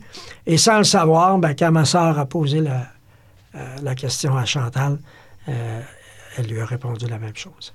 Donc, c'est, c'est avant tout, je crois, peut-être que pour Chantal, il y, a, une certaine différence, mais dans mon cas à moi, le pardon origine avant tout euh, du fait que j'ai connu le pardon de Dieu et que dans ma relation avec Dieu, c'est ce que je devais faire. Honnêtement, je vais vous dire que les premières semaines, tu te concentres sur le fils que tu as perdu. C'est pas naturel de, euh, de perdre un fils avant toi, de le voir partir avant toi. Euh, c'est pas dans l'ordre normal des choses, je veux dire, et tu dois l'assumer. Ma peine, euh, a quand même pas été de longue durée. En tout cas, si je me fie à la surprise de plein de personnes qui me rencontraient, euh, ils étaient surpris de voir euh, dans quelles conditions j'étais, mais il y a des raisons pour expliquer tout ça. Je ne m'en attribue pas le mérite. Ça, a fait partie, ça faisait partie du, travail que Dieu avait à faire dans, ma vie. Et à partir de là, donc, euh, tranquillement, pas vite, j'essayais toujours de comprendre. C'est ce que j'ai essayé de faire durant mon hospitalisation pourquoi tout ça est arrivé, qu'est-ce qui avait pu emmener Toby à faire ça? Mais on n'avait pas de réponse. Donc, euh, devant l'absence de réponse, ben, on devait accepter que c'était arrivé. D'un côté, bon, moi, je me disais, euh, parce que je, supposais effectivement que la souffrance qui pouvait l'amener à des idées suicidaires ben, a entraîné une colère qui était détournée envers nous. C'était la seule explication parce que pour moi, je voyais rien d'autre dans notre contexte familial qui pouvait justifier euh, une agression comme celle-là. Et finalement, bon, euh, euh, après quelques semaines, mes pensées pour Toby, pour sa condition, qu'est-ce qui lui adviendrait, ont été de plus en plus présentes. Mais comme je lui avais déjà pardonné, ben, Dieu s'est assuré que j'avais toujours de l'amour pour mon fils. Puis qu'à partir de là, même si on a été euh, paralysé par le système pendant des années, ben, on attendait juste l'occasion de, pouvoir l'aider. Je me souviens lorsque la sœur Nelson est venue me voir avec euh, un journal, puis elle m'a montré la photo euh, de Toby en état d'arrestation. Elle m'a demandé qu'est-ce que tu vois. J'ai dit ben je vois un criminel. Parce que c'était vraiment, dans le fond, tu sais, le, saut de blanc, puis les polices, tout ça, ça donne vraiment. hein.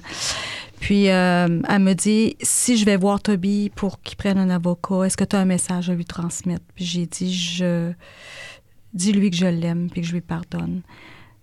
Puis c'est ça, elle, ce qui l'a estomaqué, c'est que Nelson venait de dire exactement la même affaire. Fait que ce qui était intéressant, c'est que même si on était dans deux pièces complètement séparées, on était au même endroit.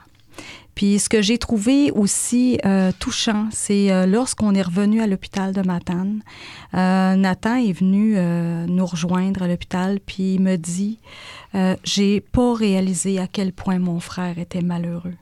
Puis il a pardonné à son frère sur le champ. Fait que dans le fond, nous, si euh, Na- Nathan n'aurait pas été touché, on n'aurait peut-être jamais pu parler de Toby à la maison. Mais parce que son frère avait encore de l'amour pour lui, puis qu'il réalisait que euh, il était malheureux, puis que même lui a été comme insensible à son état, euh, puis qu'il était prêt à y pardonner tout de suite. Ben dans le fond, nous, on a été vraiment unis pour Toby, euh, toutes les trois ensemble. Fait que c'est, ça a toujours été harmonieux à ce niveau-là à la maison. Mais une fois que le danger euh, est passé, euh, là, la douleur euh, de, de la perte d'un enfant, ça s'explique pas. Ça s'arrête pas non plus. C'est seulement que c'est moins intense, moins piquant, je dirais. Oui, peut-être qu'il y a une journée où j'y pense pas, mais euh, il s'écoule pas ben, ben des journées, euh, une à la suite de l'autre, où on pense pas à notre fils manquant. Euh, mais en même temps, on a la consolation de savoir que notre fils est avec le Seigneur. Puis ça, euh, je suis reconnaissante à Dieu pour ça. Parce que dans mes trois fils, c'est le seul que je sais qui était prêt à partir. Quelqu'un qui nous écoute puis qui est euh, croyant, il sait exactement ce que je suis en train d'expliquer. Mais je sais que pour quelqu'un qui en a rien à faire de Dieu, pour lui, euh, je suis complètement cinglée. Mais ce que je peux dire, c'est que la consolation de Dieu, ça ne s'invente pas, ça se vit.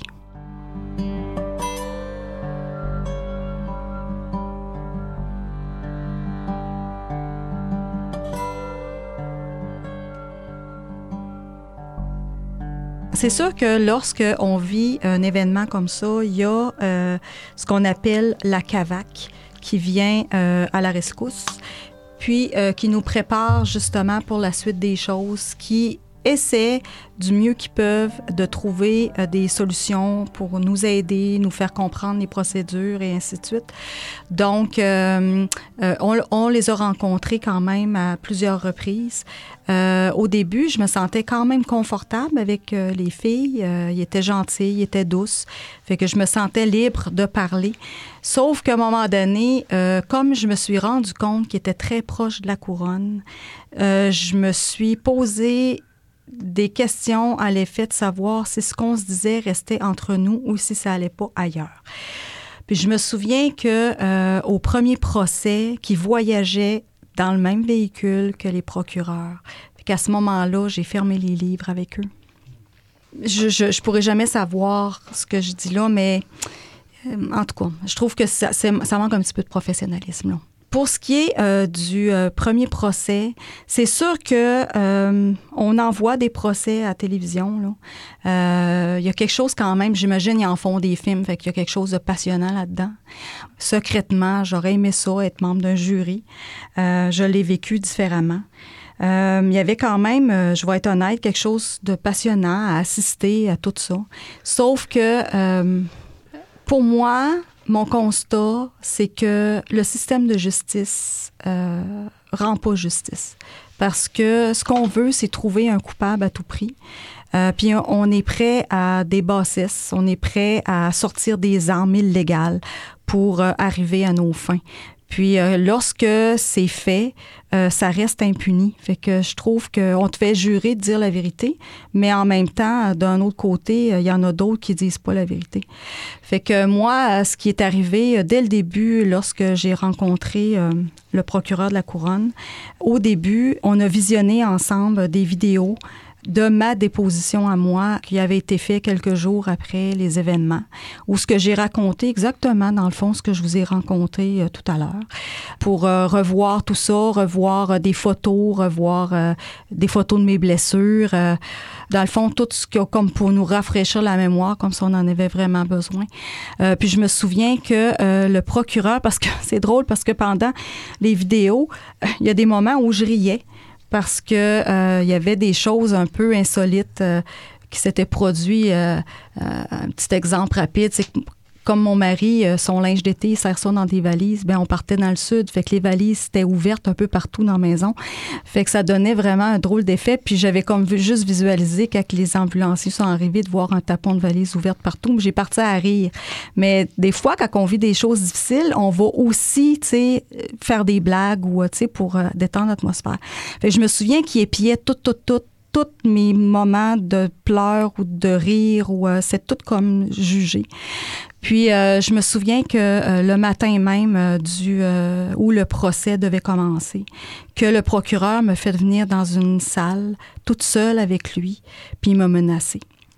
Il m'a dit là tu as besoin de dire la vérité, t'as-tu compris là? C'était une des premières fois où il me parlait, à part euh, le moment où on a regardé les vidéos. Euh, puis je lui ai dit, toi, tu as un travail à faire, puis moi, j'ai le mien à faire. Fait que fais le tien, puis je vais faire le mien. On aurait été censé avoir le droit de parler aux, euh, avocats de la défense. Ça nous a été interdit. Euh, puis ça a même été interdit aux avocats de la défense parce que c'est eux qui me l'ont dit après qu'il y avait eu une interdiction. Mais ce que j'ai su par la suite au deuxième procès, c'est que ça aussi c'est illégal parce que euh, les témoins appartiennent à tout le monde. On peut pas s'approprier un témoin puis l'empêcher de rencontrer les auteurs parties. Donc, euh, c'est comme ça que ça a débuté. Fait que lorsque je suis arrivée à la salle de cours pour parler de ma partie de l'histoire à moi. Je me souviens euh, que euh, le système de vidéo a tombé en panne. Donc, il n'y avait plus possibilité de présenter des photos euh, des scènes de crime. Fait que je me souviens, parce que j'avais pas le droit de regarder Toby, puis Toby non plus, puis que quand tout le monde a eu le regard détourné, je me suis pivoté sur moi-même pour regarder Toby, puis on a eu un contact visuel. Puis lorsqu'on s'est vu, mes amis qui assistaient avec moi ont été témoins. Euh, on a vraiment eu une connexion. Fait, je me suis rendu compte que mon garçon et moi, on était vraiment à la même place. Fait que ça m'a comme euh, solidifié pour euh, raconter ma partie de l'histoire. Fait que là, j'ai raconté l'histoire, mais le procureur m'a toujours perçu comme une personne qui était contre lui et une personne qui disait pas la vérité. Euh, je me souviens que lorsque ça a été le tour des avocats de la défense, je me souviens que eux-mêmes étaient comme désarmés parce qu'ils s'attendaient à m'attaquer, puis en réalité, se sont rendus compte que j'étais une alliée. Fait que ça a créé comme quelque chose de spécial. Puis aussi, euh, j'avais remarqué que euh, déjà dès le début, lorsque j'ai eu fini de raconter l'histoire, lorsque je me suis assis dans la salle de cours, parce qu'une fois qu'on a parlé, on a le droit d'assister, euh, qu'une des premières choses que le juge m'a dit, il dit, il y a une personne ici et elle se reconnaît, je ne veux aucune émotion. Fait que les journalistes sont là, sont témoins de ça. Puis ce qui s'en va est écrit dans les journaux après, c'est la mère de l'accusé n'a aucune émotion. Puis aussi, euh, mon mari pouvait pas assister au procès parce que euh, il travaillait. Fait que c'était et le père est absent. Fait que c'est ça. Je trouve que euh, ce qui, moi, m'a attristé, c'est que tu vis quelque chose de très difficile. Oui, tu as ton petit cercle d'amis avec toi qui, qui veulent t'appuyer là-dedans puis qui, sont, qui t'accompagnent. Mais euh, il y a un aspect qui est croustillant, trouver le mauvais, euh, trouver les mauvaises intentions, on, te juge, on t'accuse. Euh, dans le fond, moi, ce que je chantais, c'est que c'était. Dans le fond, c'est moi, j'avais un procès sur moi-même. Puis euh, lorsque euh, le procès s'est terminé, je me souviens que l'avocat à Toby était venu me voir puis il m'avait dit ben il faut voir la coupe à moitié pleine et non à moitié vide. Fait que j'avais trouvé ça un peu comme débarrassé pour moi, ce procès-là, ça a été vraiment n'importe quoi. Je me souviens même que je vais vous expliquer une chose là. Lorsque on est arrivé à la toute fin du procès et que euh, c'était le soir où on devait rendre la sentence, le verdict plutôt. C'est un procès qui a duré au moins un mois, puis en l'espace d'une journée la veille au soir et le lendemain soir, ils étaient prêts à donner leur réponse.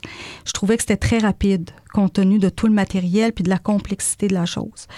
Il y a un point aussi, c'est que je n'avais pas le droit de parler de maladie mentale parce que le juge avait décidé qu'on ne parlait pas de ça. Même si on fait venir des psys puis tout ça, même tout pointait vers là, on n'avait pas le droit d'en parler. Donc, euh, c'était déjà mis de côté en partant. Lorsque je suis rentrée dans la salle d'audience que je connaissais par cœur ayant vécu là pendant un mois de temps, c'était une atmosphère de condamnation. Donc, quand je suis rentrée dans la salle de cours, je suis convaincue que je vivais la même atmosphère que si j'avais été dans une salle où il y aurait une exécution ou une pendaison je me souviens que le juge, j'ai pas vu ça au deuxième procès.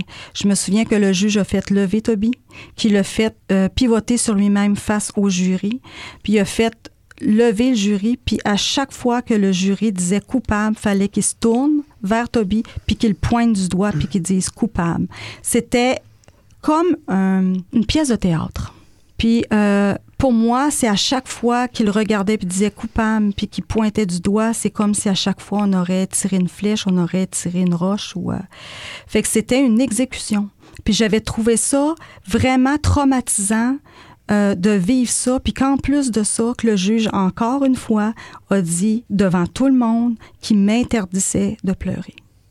Lorsque euh, on est allé en appel, le juge, l'avocat à Toby ne voulait pas euh, qu'on aille en appel parce qu'il me dit euh, si vous allez en appel, Toby peut avoir pire que ce qu'il y a eu là. Dans la situation du premier procès, Toby a eu quand même une condamnation à vie, mais avec une possibilité de sortir après 14 ans. il nous a dit il peut avoir 25 ans, mais c'est faux parce que lorsqu'on a eu une peine, c'est impossible d'avoir au deuxième procès plus que ce qu'on a eu à la première fois. Donc, on ne pouvait pas avoir plus que 14 ans. Toby voulait aller en appel. Nous, euh, c'est sûr qu'on venait de vivre tout ça, mais moi, ce que je me disais, c'est si tu veux y aller, on va être derrière toi.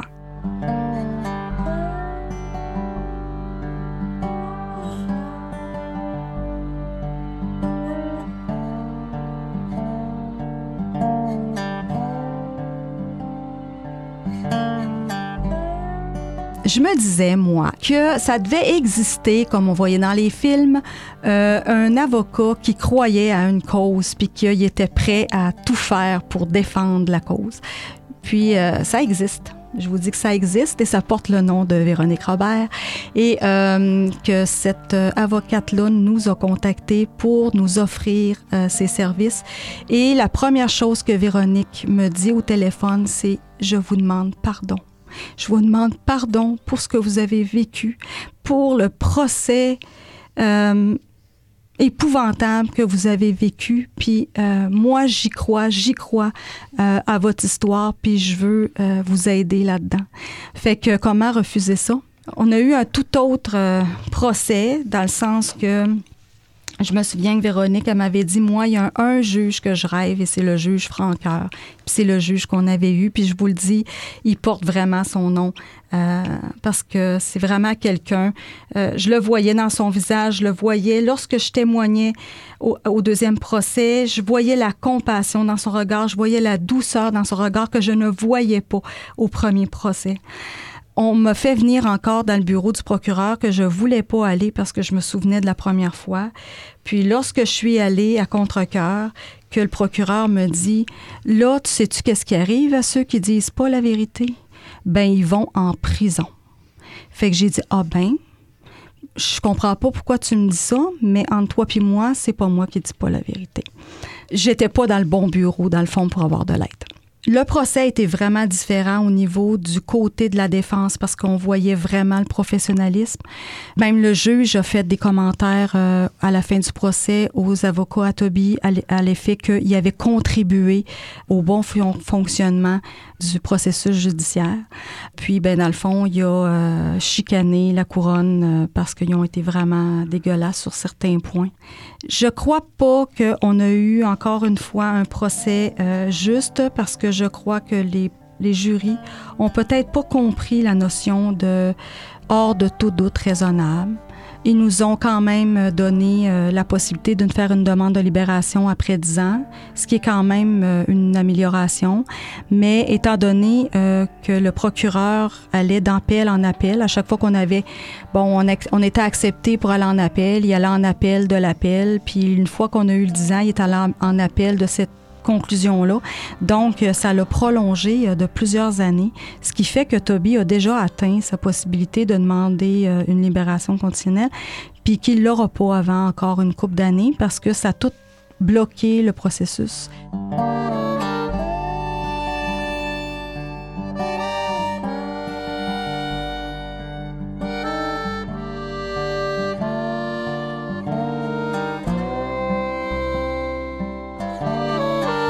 Euh, lorsque euh, les événements sont arrivés, euh, il y a eu une interdiction de contact entre Toby et nous. Donc, cette interdiction de contact a duré quatre ans puisque le procès s'est déroulé seulement quatre ans plus tard. ensuite de ça, après le procès, il a fallu attendre que la sentence soit donnée. Ensuite, c'est Toby lui-même qui a demandé une levée d'interdiction de contact pour pouvoir récupérer le contact avec nous. Ce qui est arrivé, euh, dans le fond, on a vu Toby pendant un temps, peut-être un an et demi, aller jusqu'au temps où l'appel soit accepté. Puis quand l'appel a été accepté, le procureur de la couronne a fait une lettre au centre de détention pour réinterdire à nouveau le droit de contact. Ça a duré quand même euh, quelques années. Euh, on a dû aller devant la Cour pour demander de rétablir le droit de contact. Le juge l'a accordé. Et le procureur a jamais cédé, donc on a perdu notre droit de contact à aller jusqu'au procès, au deuxième procès. Euh, Lorsqu'on est arrivé au deuxième procès et que le juge a vu qu'on n'avait pas de droit de contact, ben il a réinstauré sur le champ le droit de contact parce que le procès était à Bécomo, Toby était incarcéré à Bécomo, donc je pouvais aller voir Toby à Bécomo. La consigne, c'est on parle pas de ça, mais il reste quand même que euh, Toby, quand il n'y a pas de contact avec nous, euh, il est comme en chute libre. Donc, de lui enlever le contact, ben, on joue avec sa santé mentale. Fait que c'est pas, pas une bonne idée. On, a rétabli le droit de contact. Euh, lors de notre première rencontre au centre de détention de Rimouski, avant qu'il soit transféré dans un pénitencier fédéral, euh, on voyait Toby au travers d'une vitre. Et la première chose qu'il a fait en nous regardant, il s'est mis à pleurer. Et il nous a demandé pardon pour, euh, pour tout ce qu'il nous avait fait subir. il nous a répété qu'il n'avait jamais voulu ça. Et il euh, était en colère contre lui. Euh, il était en colère aussi par rapport à, la conclusion du procès. Il se frappait la tête contre euh, les blocs de béton. À un moment donné, on, avait peur finalement qu'il se blesse. On voyait déjà qu'il était en train de s'amocher la, tête. Sa mère a crié pour qu'il arrête et, finalement, il, s'est arrêté. Donc, euh, on, a eu peur pour les autres rencontres. Euh, c'est sûr que dans les secondes qui ont suivi, il s'est calmé, mais on ne voulait pas finalement que euh, ce soit des rencontres de ce type-là. Et, dès le lendemain, quand on est revenu, il nous a demandé pardon pour son comportement d'hier. Et à partir de là, on a commencé à avoir des rencontres constructives. C'est sûr que s'il y a une chose qui est vraie entre Toby et moi, c'est qu'on peut discuter sur différents sujets. Et, on est loin d'être toujours d'accord. Euh, à la maison, chacun dit ses positions. Dans le passé, il y a toujours eu beaucoup des périodes d'astinage, comme on dit, sans nécessairement que ça tourne à la chicane, parce qu'on ne voyait pas les choses de la même manière. Et, et principalement, ben, j'ai toujours voulu être clair avec Toby. Et j'ai voulu vraiment y faire comprendre que c'est pas parce que j'étais responsable de quoi que ce soit euh, dans tout ce qui était arrivé que euh, je lui pardonnais. C'est pas parce que je croyais qu'il euh, était hors de contrôle de lui-même lorsque les événements sont arrivés que je lui pardonnais. Je ne sais pas exactement ce qui s'est passé. Toi, tu le sais, Dieu le sait. Vous êtes les deux seuls à le savoir véritablement. Maintenant, moi, peu importe la condition dans laquelle tu l'as fait, je t'aime pareil, je t'ai pardonné, puis je veux que tu comprennes ça. Euh, mais au-delà de tout ça, j'ai pendant un certain temps tenté d'éviter de le confronter, de creuser sur euh, ce qui était arrivé. j'ai surtout voulu l'aider à comprendre comment il fonctionnait. on est revenu parfois sur des choses qu'il avait dites au procès, sur la façon dont il voyait les événements. Parce que moi, durant le procès, ce qui m'avait surpris aussi, c'est qu'il il mélangeait les choses euh, quand il attribuait finalement la découverte du déficit d'attention de, son frère à un âge avancé, que c'est ça qui avait entraîné toutes sortes de changements à la maison. Euh, c'était tout à fait faux. Euh, ça avait été décrété vers l'âge de 12-13 ans, mais c'est à partir de, de 17 ans, lorsque il y en a eu assez de l'intimidation, puis il a commencé une période dépressive, que euh, là, son frère a eu besoin d'aide. Puis avec lui, ben, ça a été une rencontre avec un psy qui, qui nous a permis de l'aider et, à lui-même de s'aider. Puis ça a été une situation qui s'est réglée facilement. Alors qu'avec Toby, malheureusement, on n'est pas arrivé au même résultat. Donc, on n'est pas parfait comme parents. On a eu nos torts, on a eu nos difficultés. Toby euh, peut se souvenir les fois où je lui ai demandé pardon parce que euh, euh, soit que j'avais réagi de façon trop accusatrice alors que j'avais pas de preuves, parce que lui-même, ça lui était arrivé, par exemple, d'accuser ses frères sans preuve. Donc, à un moment donné, je n'intervenais pas lorsqu'ils se stoulaient les uns les autres parce que je n'étais pas en, mesure de prouver que quelqu'un était vraiment coupable. Donc, on est revenu sur le passé. Euh, ça a été constructif sur lui, mais euh, en tant que tel, on n'a pas vraiment abordé la situation du drame. Et bien entendu, euh, à l'arrivée du deuxième procès, j'ai constaté encore une fois qu'à partir du moment où tu n'es pas accusé, ben, on peut dire plein de choses à ton sujet qui ne sont pas fondées. c'est pour ça que moi, même si je fais confiance à la justice, ben, la justice a un objectif, c'est de déterminer si la personne accusée est coupable ou non, et on prend les moyens qu'il faut pour y arriver. Est-ce que ce sont toujours euh, des façons de faire qui euh, sont correctes? Je suis pas là pour en juger. Mais une chose est certaine, c'est que, euh, encore une fois, on est obligé d'accepter le verdict. Et nous, on savait très bien que Toby, c'était une personne qui, avec l'aide de spécialistes, était à déconstruire pour être reconstruit. On préfère regarder de, euh, vers l'avenir. Puis euh, quand on voit notre fils, même s'il est très, très amer contre Dieu, il tient Dieu responsable de tout ce qui lui est arrivé, il reste que nous, on préfère se concentrer sur sa réhabilitation, tenter de lui donner de l'espoir, parce que c'est surtout ça qui est difficile avec Toby. Autant j'ai pu parler de son interprétation distorsionnée de son passé ou de la réaction que les autres envers vers lui, autant euh, il est difficile à convaincre qu'il peut espérer en l'avenir. Donc, euh, c'est surtout le rôle que nous, on essaie de jouer avec. Puis aussi, euh, quand on parle de, de sa peine, dans le fond, Toby a une peine vie. La seule différence qu'il y a entre une peine de premier degré et un meurtre au deuxième degré, c'est qu'au premier degré, c'est une peine vie avec une possibilité de sortir après 25 ans.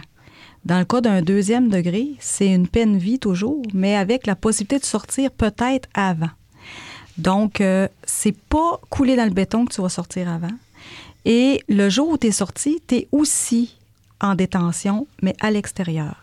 Donc, c'est pas possible, exemple, que Toby habiterait à Montréal, puis qu'il décide demain matin, je m'en vais voir mes parents. Ça se fait pas faut qu'il passe par le système qui demande une autorisation. faut qu'une fois rendu à Matane, qu'il dise qu'il est rendu à Matane. Puis, tu sais, dans le fond, c'est, comme un jeune enfant qui doit se rapporter de tout ce qu'il fait, puis est surveillé, tu sais, comme 24 heures sur 24. Fait que c'est pas, même s'il sortirait, ça sera pas une belle qualité de vie. C'est sûr qu'on envisage plein d'options. On pourrait même déménager pour être plus proche. Puis, il y, a, bien des, possibilités, mais on vivra quand on sera rendu là. Puis, il y a aussi une petite parenthèse que je voudrais ouvrir, c'est que lorsque euh, Toby est arrivé, parce qu'au début, quand on expliquait qu'il se frappait les têtes, la tête après les murs, tout ça, il était derrière une vitre. Fait que Toby, on a eu plusieurs visites avec lui derrière une vitre. Et euh, je sais pas s'il y en a qui sont déjà allés dans une salle de visite, mais euh, lorsque tu es assis sur la chaise qui t'est allouée, tu ne vois plus à travers la vitre. Donc, faut que tu sois debout pour être capable de voir la personne de l'autre côté. Puis, il n'y a pas de micro, il n'y a pas de téléphone, il n'y a pas rien. Fait que tu cries. Fait que quand il y a du bruit aux alentours, tu t'entends plus. Fait que ça, ça c'est un petit peu particulier comme tu sors de là, es brûlé.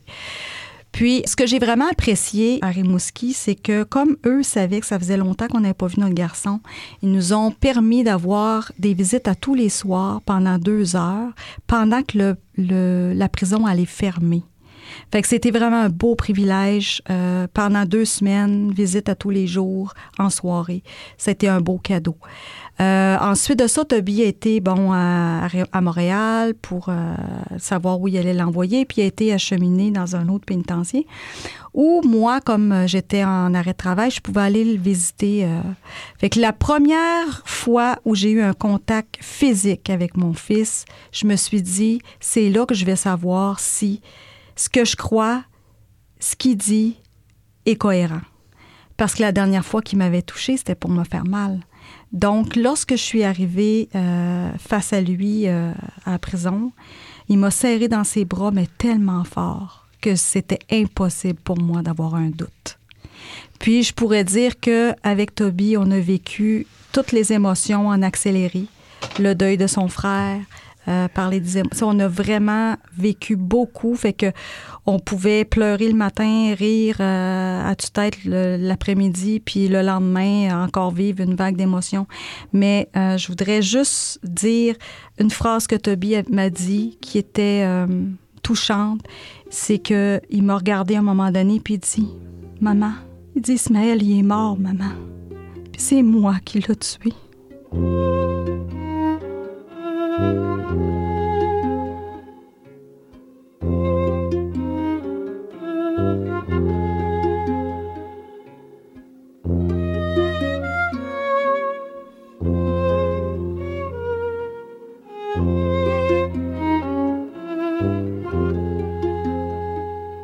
Toby, dans le fond, euh, les dernières années euh, à la maison, même si ça allait relativement bien, je ne savais pas si je devais attribuer ça surtout à sa dépression. En général, euh, il me parlait peu. Et moi, bon, j'avais accepté parce que c'était pas obligatoire. Il pouvait prendre son dîner à l'école, mais il aimait mieux les repas de maman. Donc, J'allais le chercher euh, à partir du travail le midi, j'allais le reporter. Et à chaque fois que j'allais le reporter, je lui disais bon après-midi, Toby, un bonjour. Et il me répondait jamais. Je peux pas dire que tu vis très bien avec ça, mais je me disais à un moment donné, euh, il va réaliser quelque chose. Puis... Et euh, à partir des premiers contacts que j'ai eus au centre de détention avec Toby, il terminait, et surtout à chaque fois qu'il terminait un appel téléphonique, en disant Je t'aime, papa. La première fois, je n'avais pas entendu ça euh, depuis des années. Et, quand on a eu des contacts physiques pour la première fois, euh, la façon qu'il me serrait, euh, c'était pas hypocrite. Hein. Et là, j'ai essayé de comprendre qu'est-ce qui fait que mon gars est si différent avec moi? Puis c'est sûr que je lui ai pas posé la question. Il pourrait peut-être m'arriver avec une, une réponse un peu différente. Mais en même temps, euh, ma sœur, qui a été la seule personne qui l'a visité durant les premières années, à part ma belle-mère qui est allée une fois, a continué à le visiter à partir du moment, à partir de la fin du premier procès, du moment où nous, on a commencé à le visiter. Les premières fois qu'elle est allée le voir, après que nous, on a commencé à le visiter, elle a vu un changement majeur dans le comportement de Toby, dans son humeur. Euh, et, euh, et, elle nous a encouragé à continuer. Elle dit euh, Je le sais, que c'est parce que maintenant, il a droit à une relation avec vous autres, à des contacts avec vous autres, qu'il est en train de changer de façon positive. Et moi, je préfère me rappeler, c'est peut-être pas la seule explication, mais euh, une parole de Jésus qui dit Celui à, qui on pardonnera beaucoup aimera beaucoup. Et dans une certaine mesure, on m'avait déjà posé la question euh, Pourquoi avoir pardonné? Je pourrais donner euh, une assez longue explication là-dessus, mais en même temps, je sais très bien que le fait de pardonner, ça libère la personne qui nous a offensés, qui nous a blessés. Mais moi aussi, ça ça m'empêche finalement d'avoir euh, toutes sortes de sentiments négatifs envers la personne qui aurait pu euh, m'avoir blessé ou offensé. Je considère que c'était important euh, pour la réhabilitation de notre fils qu'il puisse non seulement être pardonné, mais qu'il puisse aussi avoir une relation constructive avec, avec nous, ses parents qui a déjà agressé, avec nous, les parents de son frère dont il a mis fin à ses jours. Donc, c'est pas une façon de banaliser euh, euh, un événement important, mais je considère, moi, que c'est important pour toute personne euh, qui veut être restaurée, si on peut dire. Admettons que Toby nous avouerait à un qu'il avait tout prévu ça, puis que, dans le fond, tout ce qu'on vous a raconté aujourd'hui, c'est faux. si notre pardon resterait accordé, puis effectivement, on ne changera pas d'idée parce que moi, je, je, crois vraiment que euh, le fait d'avoir pardonné à notre garçon, ça permet une relation aujourd'hui, ça permet une guérison de son côté, une guérison de notre côté. Dans le fond, si nous, on est aussi heureux, aussi léger, aussi euh, comme avant, je dirais, ben c'est à cause de ça. Fait que ça fait une méchante différence.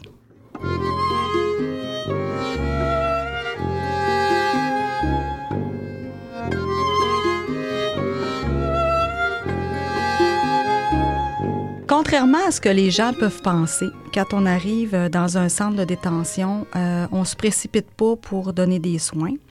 Quand tu arrives, tu es coupable, tu es un monstre. Euh, on cherche à te classer si tu es très dangereux, dangereux, passablement dangereux.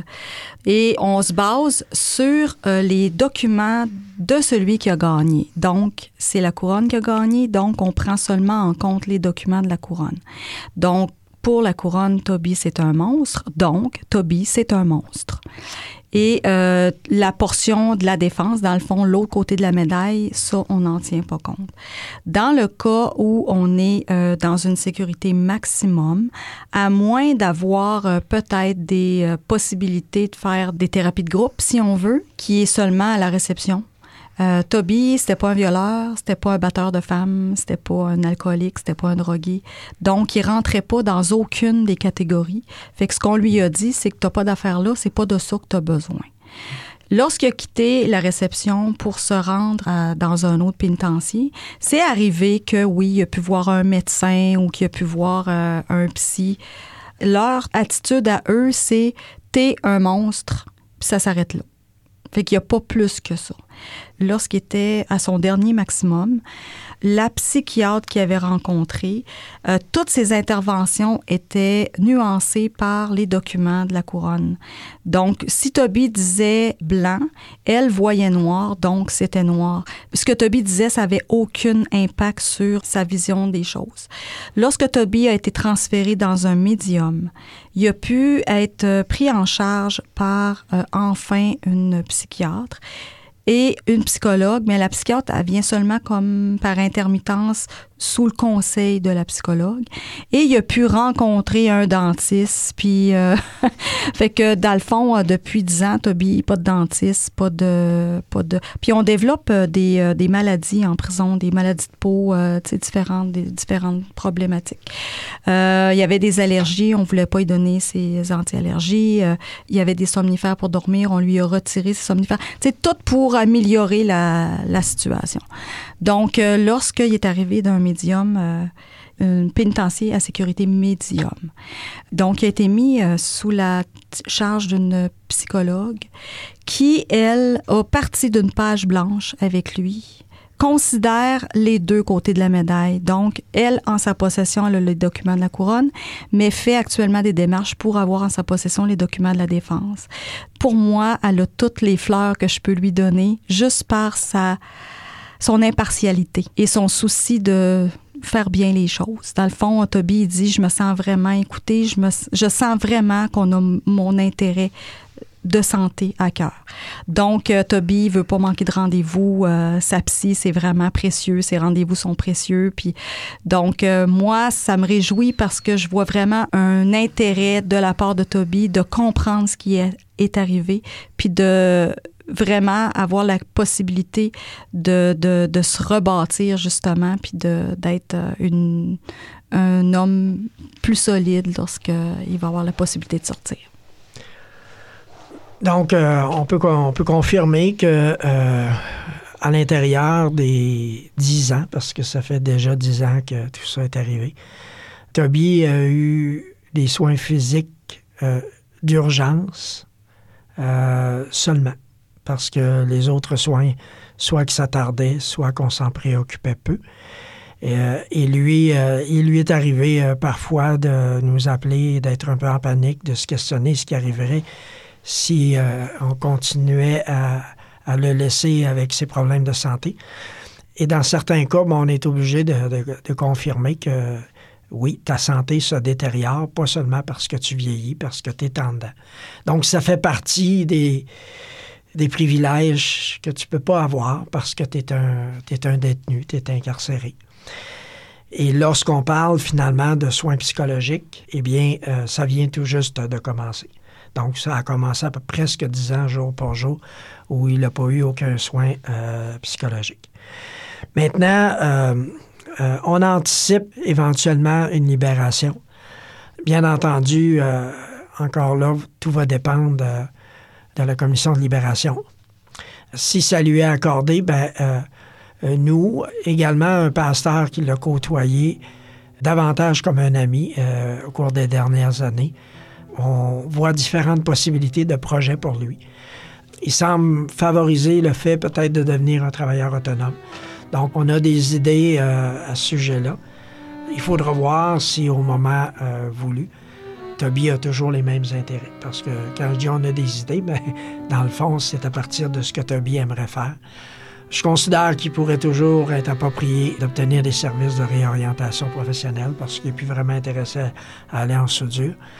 Mais euh, comme euh, le marché du travail semble ouvert, moi je pense qu'il euh, y a lieu d'espérer que si on a quand même une certaine ouverture d'esprit par rapport à des anciens détenus, ben, qu'on va peut-être laisser davantage de place à des personnes qui ont malheureusement eu un passé négatif et leur donner la chance de prouver finalement qu'on peut les réinsérer dans la société, leur donner la chance de devenir des bons travailleurs pour euh, euh, gagner honorablement leur vie.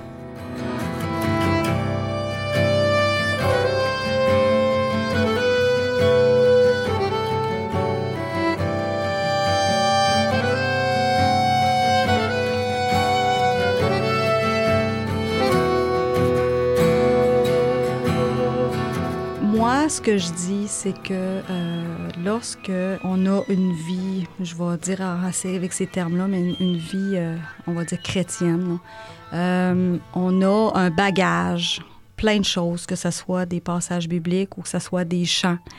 Puis lorsqu'on est très malade, ce qui est le plus facile d'accès, c'est les chants qu'on a, que ça joue dans notre tête. Puis lorsque j'étais à l'hôpital, il y avait un chant qui était dans ma tête qui était dans mon cœur. C'était pas un chant qui était euh, magnifique par sa mélodie, mais je comprenais vraiment les paroles euh, qui me touchaient particulièrement, qui me parlaient particulièrement. Puis euh, ce que je comprenais dans ces paroles-là, c'est que dans le fond, Jésus est mort sur la croix pour mes péchés et qu'il n'y a pas de péché trop gros pour le pardon de Dieu et que Toby avait commis probablement un des pires péchés, puis que même pour lui, Jésus est mort pour son crime. Pour moi, ça avait tellement un sens qui était profond, puis je me disais, Dieu, il pardonne, donc moi, je suis qui? Tu moi qui m'a pardonné, ben moi, j'y pardonnerai pas. Tu ça fait comme pas de sens. Puis en même temps, j'étais reconnaissante à Dieu que ça soit Ismaël qui soit parti parce que moi, je sais qu'Ismaël, il croyait en Dieu. Fait que les gens qui m'entendent aujourd'hui, qui ont la même croyance que moi, ils vont comprendre ce que je dis. Comme je disais tantôt, je peux avoir l'air d'une cinglée. Mais ce que je vous dis, c'est que c'est vraiment ce que moi je crois, c'est ce qui me console. Je dirais que ça m'a rapproché de Dieu et non éloigné de Dieu. Dans le fond, ça me fait réaliser que si j'avais pas Dieu dans ma vie, j'aurais rien pour me raccrocher. Pas parce que c'est une béquille, mais en même temps, euh, c'est oui, c'est une béquille. Parce que euh, quand tu es un enfant puis que tu commences à marcher, tu as besoin de la main de tes parents pour euh, t'aider, t'appuyer sur la main de tes parents pour pas tomber. Mais quand tu vis des épreuves, des moments difficiles où c'est tellement souffrant que tu as de la peine à te lever debout, puis que tu as une main tendue vers toi, puis que tu as juste à la saisir.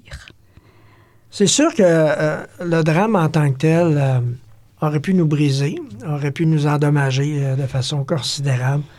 Mais ça n'a pas été le cas, puis ça n'a pas été le cas pour différentes raisons.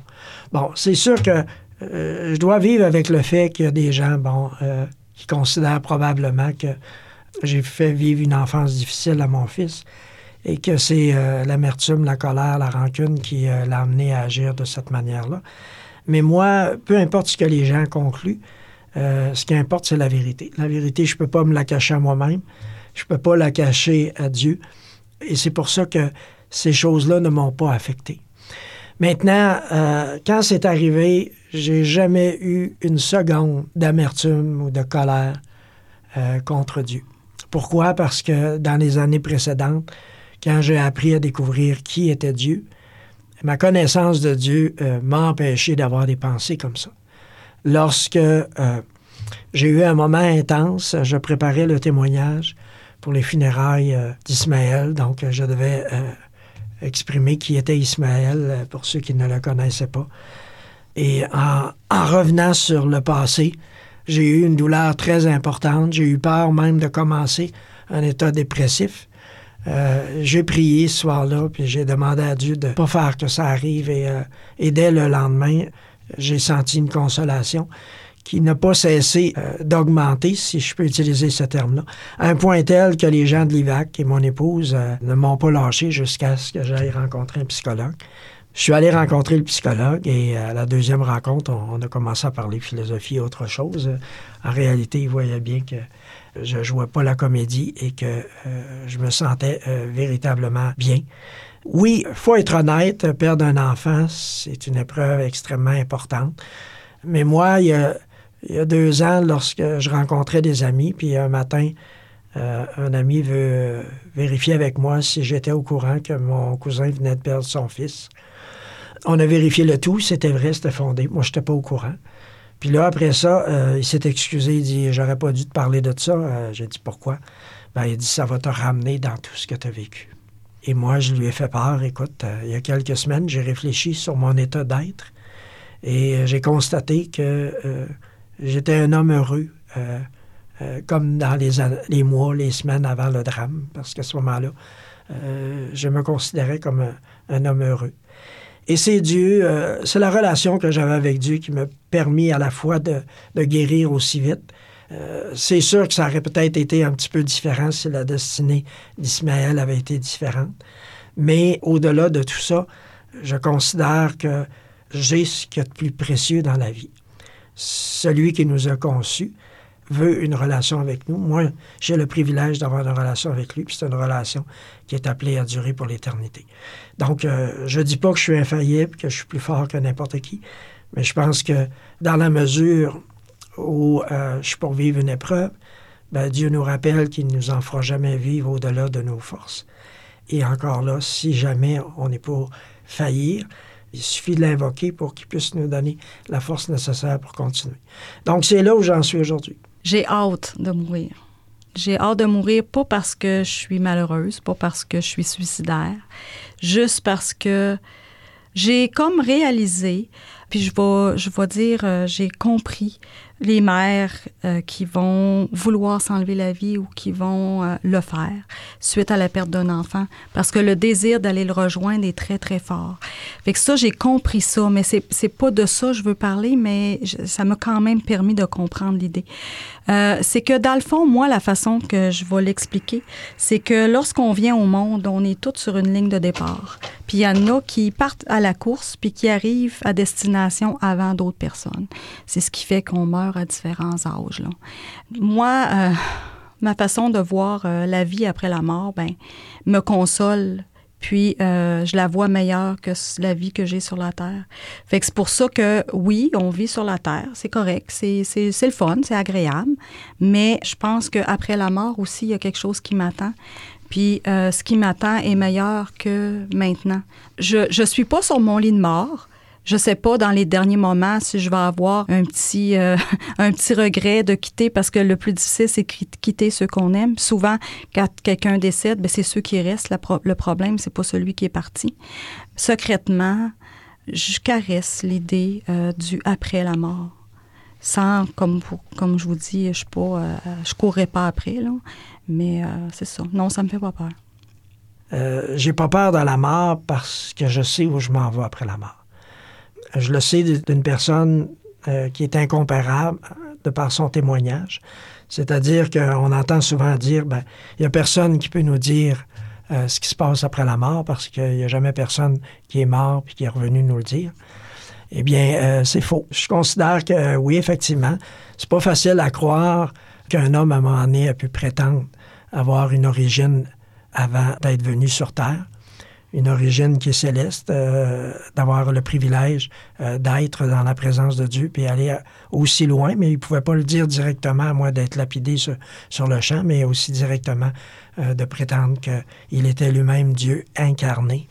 Euh, donc, euh, Jésus n'est pas venu euh, inventer une religion, il a fait avec le fait qu'il est venu au monde comme un, enfant juif de la religion du judaïsme mais euh, il a souvent confronté les textes inspirés que les Juifs avaient en leur rappelant finalement qu'au lieu de chercher à comprendre la parole de Dieu, euh, il avait préféré instaurer des lois, des rites, d'ajouter des traditions finalement, puis de s'écarter de la vérité. Donc quand un vieil enseignant euh, est venu de nuit lui poser la question est-ce qu'il était le Messie qui initierait le royaume à venir, ben Jésus euh, euh, pas répondu à Nicodème, il lui a tout simplement dit, mais Nicodème, il y a une condition. Il y a une condition si tu veux un jour être dans le royaume de Dieu, tu dois naître de nouveau. Et en réalité, cette condition-là s'applique à tous les hommes. Naître de nouveau, ça veut dire d'être réconcilié, de laisser Dieu euh, finalement fusionner avec nous. C'est cette relation-là qui débute à ce moment-là et qui se poursuit pour l'éternité. Donc moi, la journée où je meurs, je vais trouver Dieu. Et je dois vous avouer bien honnêtement que ça a été un élément important de ma consolation. C'est lorsque j'ai réalisé que c'était normal que je pleure parce que euh, j'avais un fils qui était mort injustement, j'avais un fils euh, qui était mort alors qu'il n'aurait pas dû mourir. C'est un fils qui allait me manquer, un fils qui euh, a perdu son avenir terrestre. Mais là où Dieu m'a consolé, c'est lorsqu'il m'a rappelé, il est avec moi maintenant. Il est dans une condition meilleure que la tienne, que celle de Chantal, que celle de Toby. Donc, qu'est-ce que tu peux demander de mieux? Ça s'appuie pas donc sur ce que j'espère, mais ça s'appuie sur ce que euh, la parole de Dieu nous dit.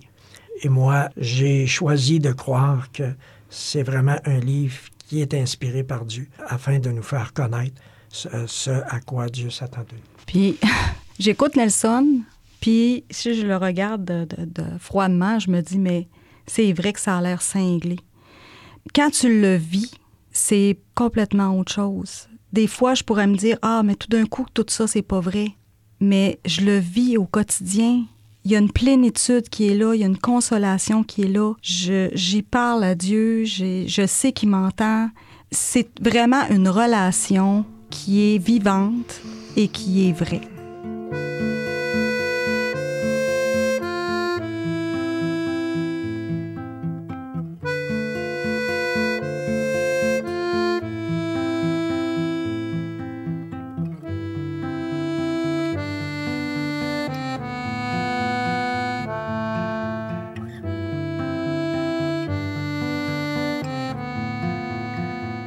Merci d'avoir écouté Testimonium, une présentation d'Ars Moriendi, produit et réalisé par moi, Simon Predge. Recherchiste, Annie Richard. Merci à choc.ca, mais surtout, un immense merci à mes invités, Nelson et Chantal Carrier, pour leur touchant témoignage. J'aimerais aussi remercier Maître Véronique Robert. Pour en savoir plus sur l'émission, visitez-nous en ligne au www.arsmoriendipodcast.ca. Si vous voulez aider, rien de plus simple. Parlez-en. Ensemble, nous ferons une différence. Encore merci d'avoir écouté Testimonium Memento Mori.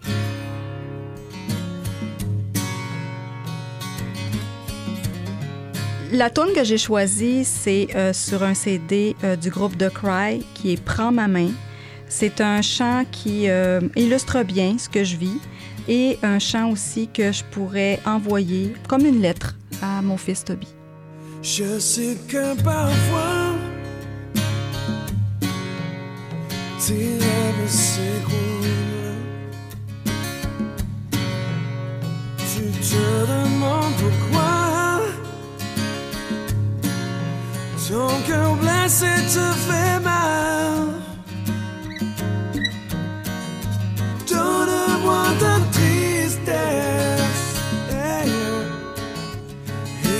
Changerai tes pleurs en joie avec un cœur d'enfant. Yeah. Mais tout désespoir en moi. Prends ma main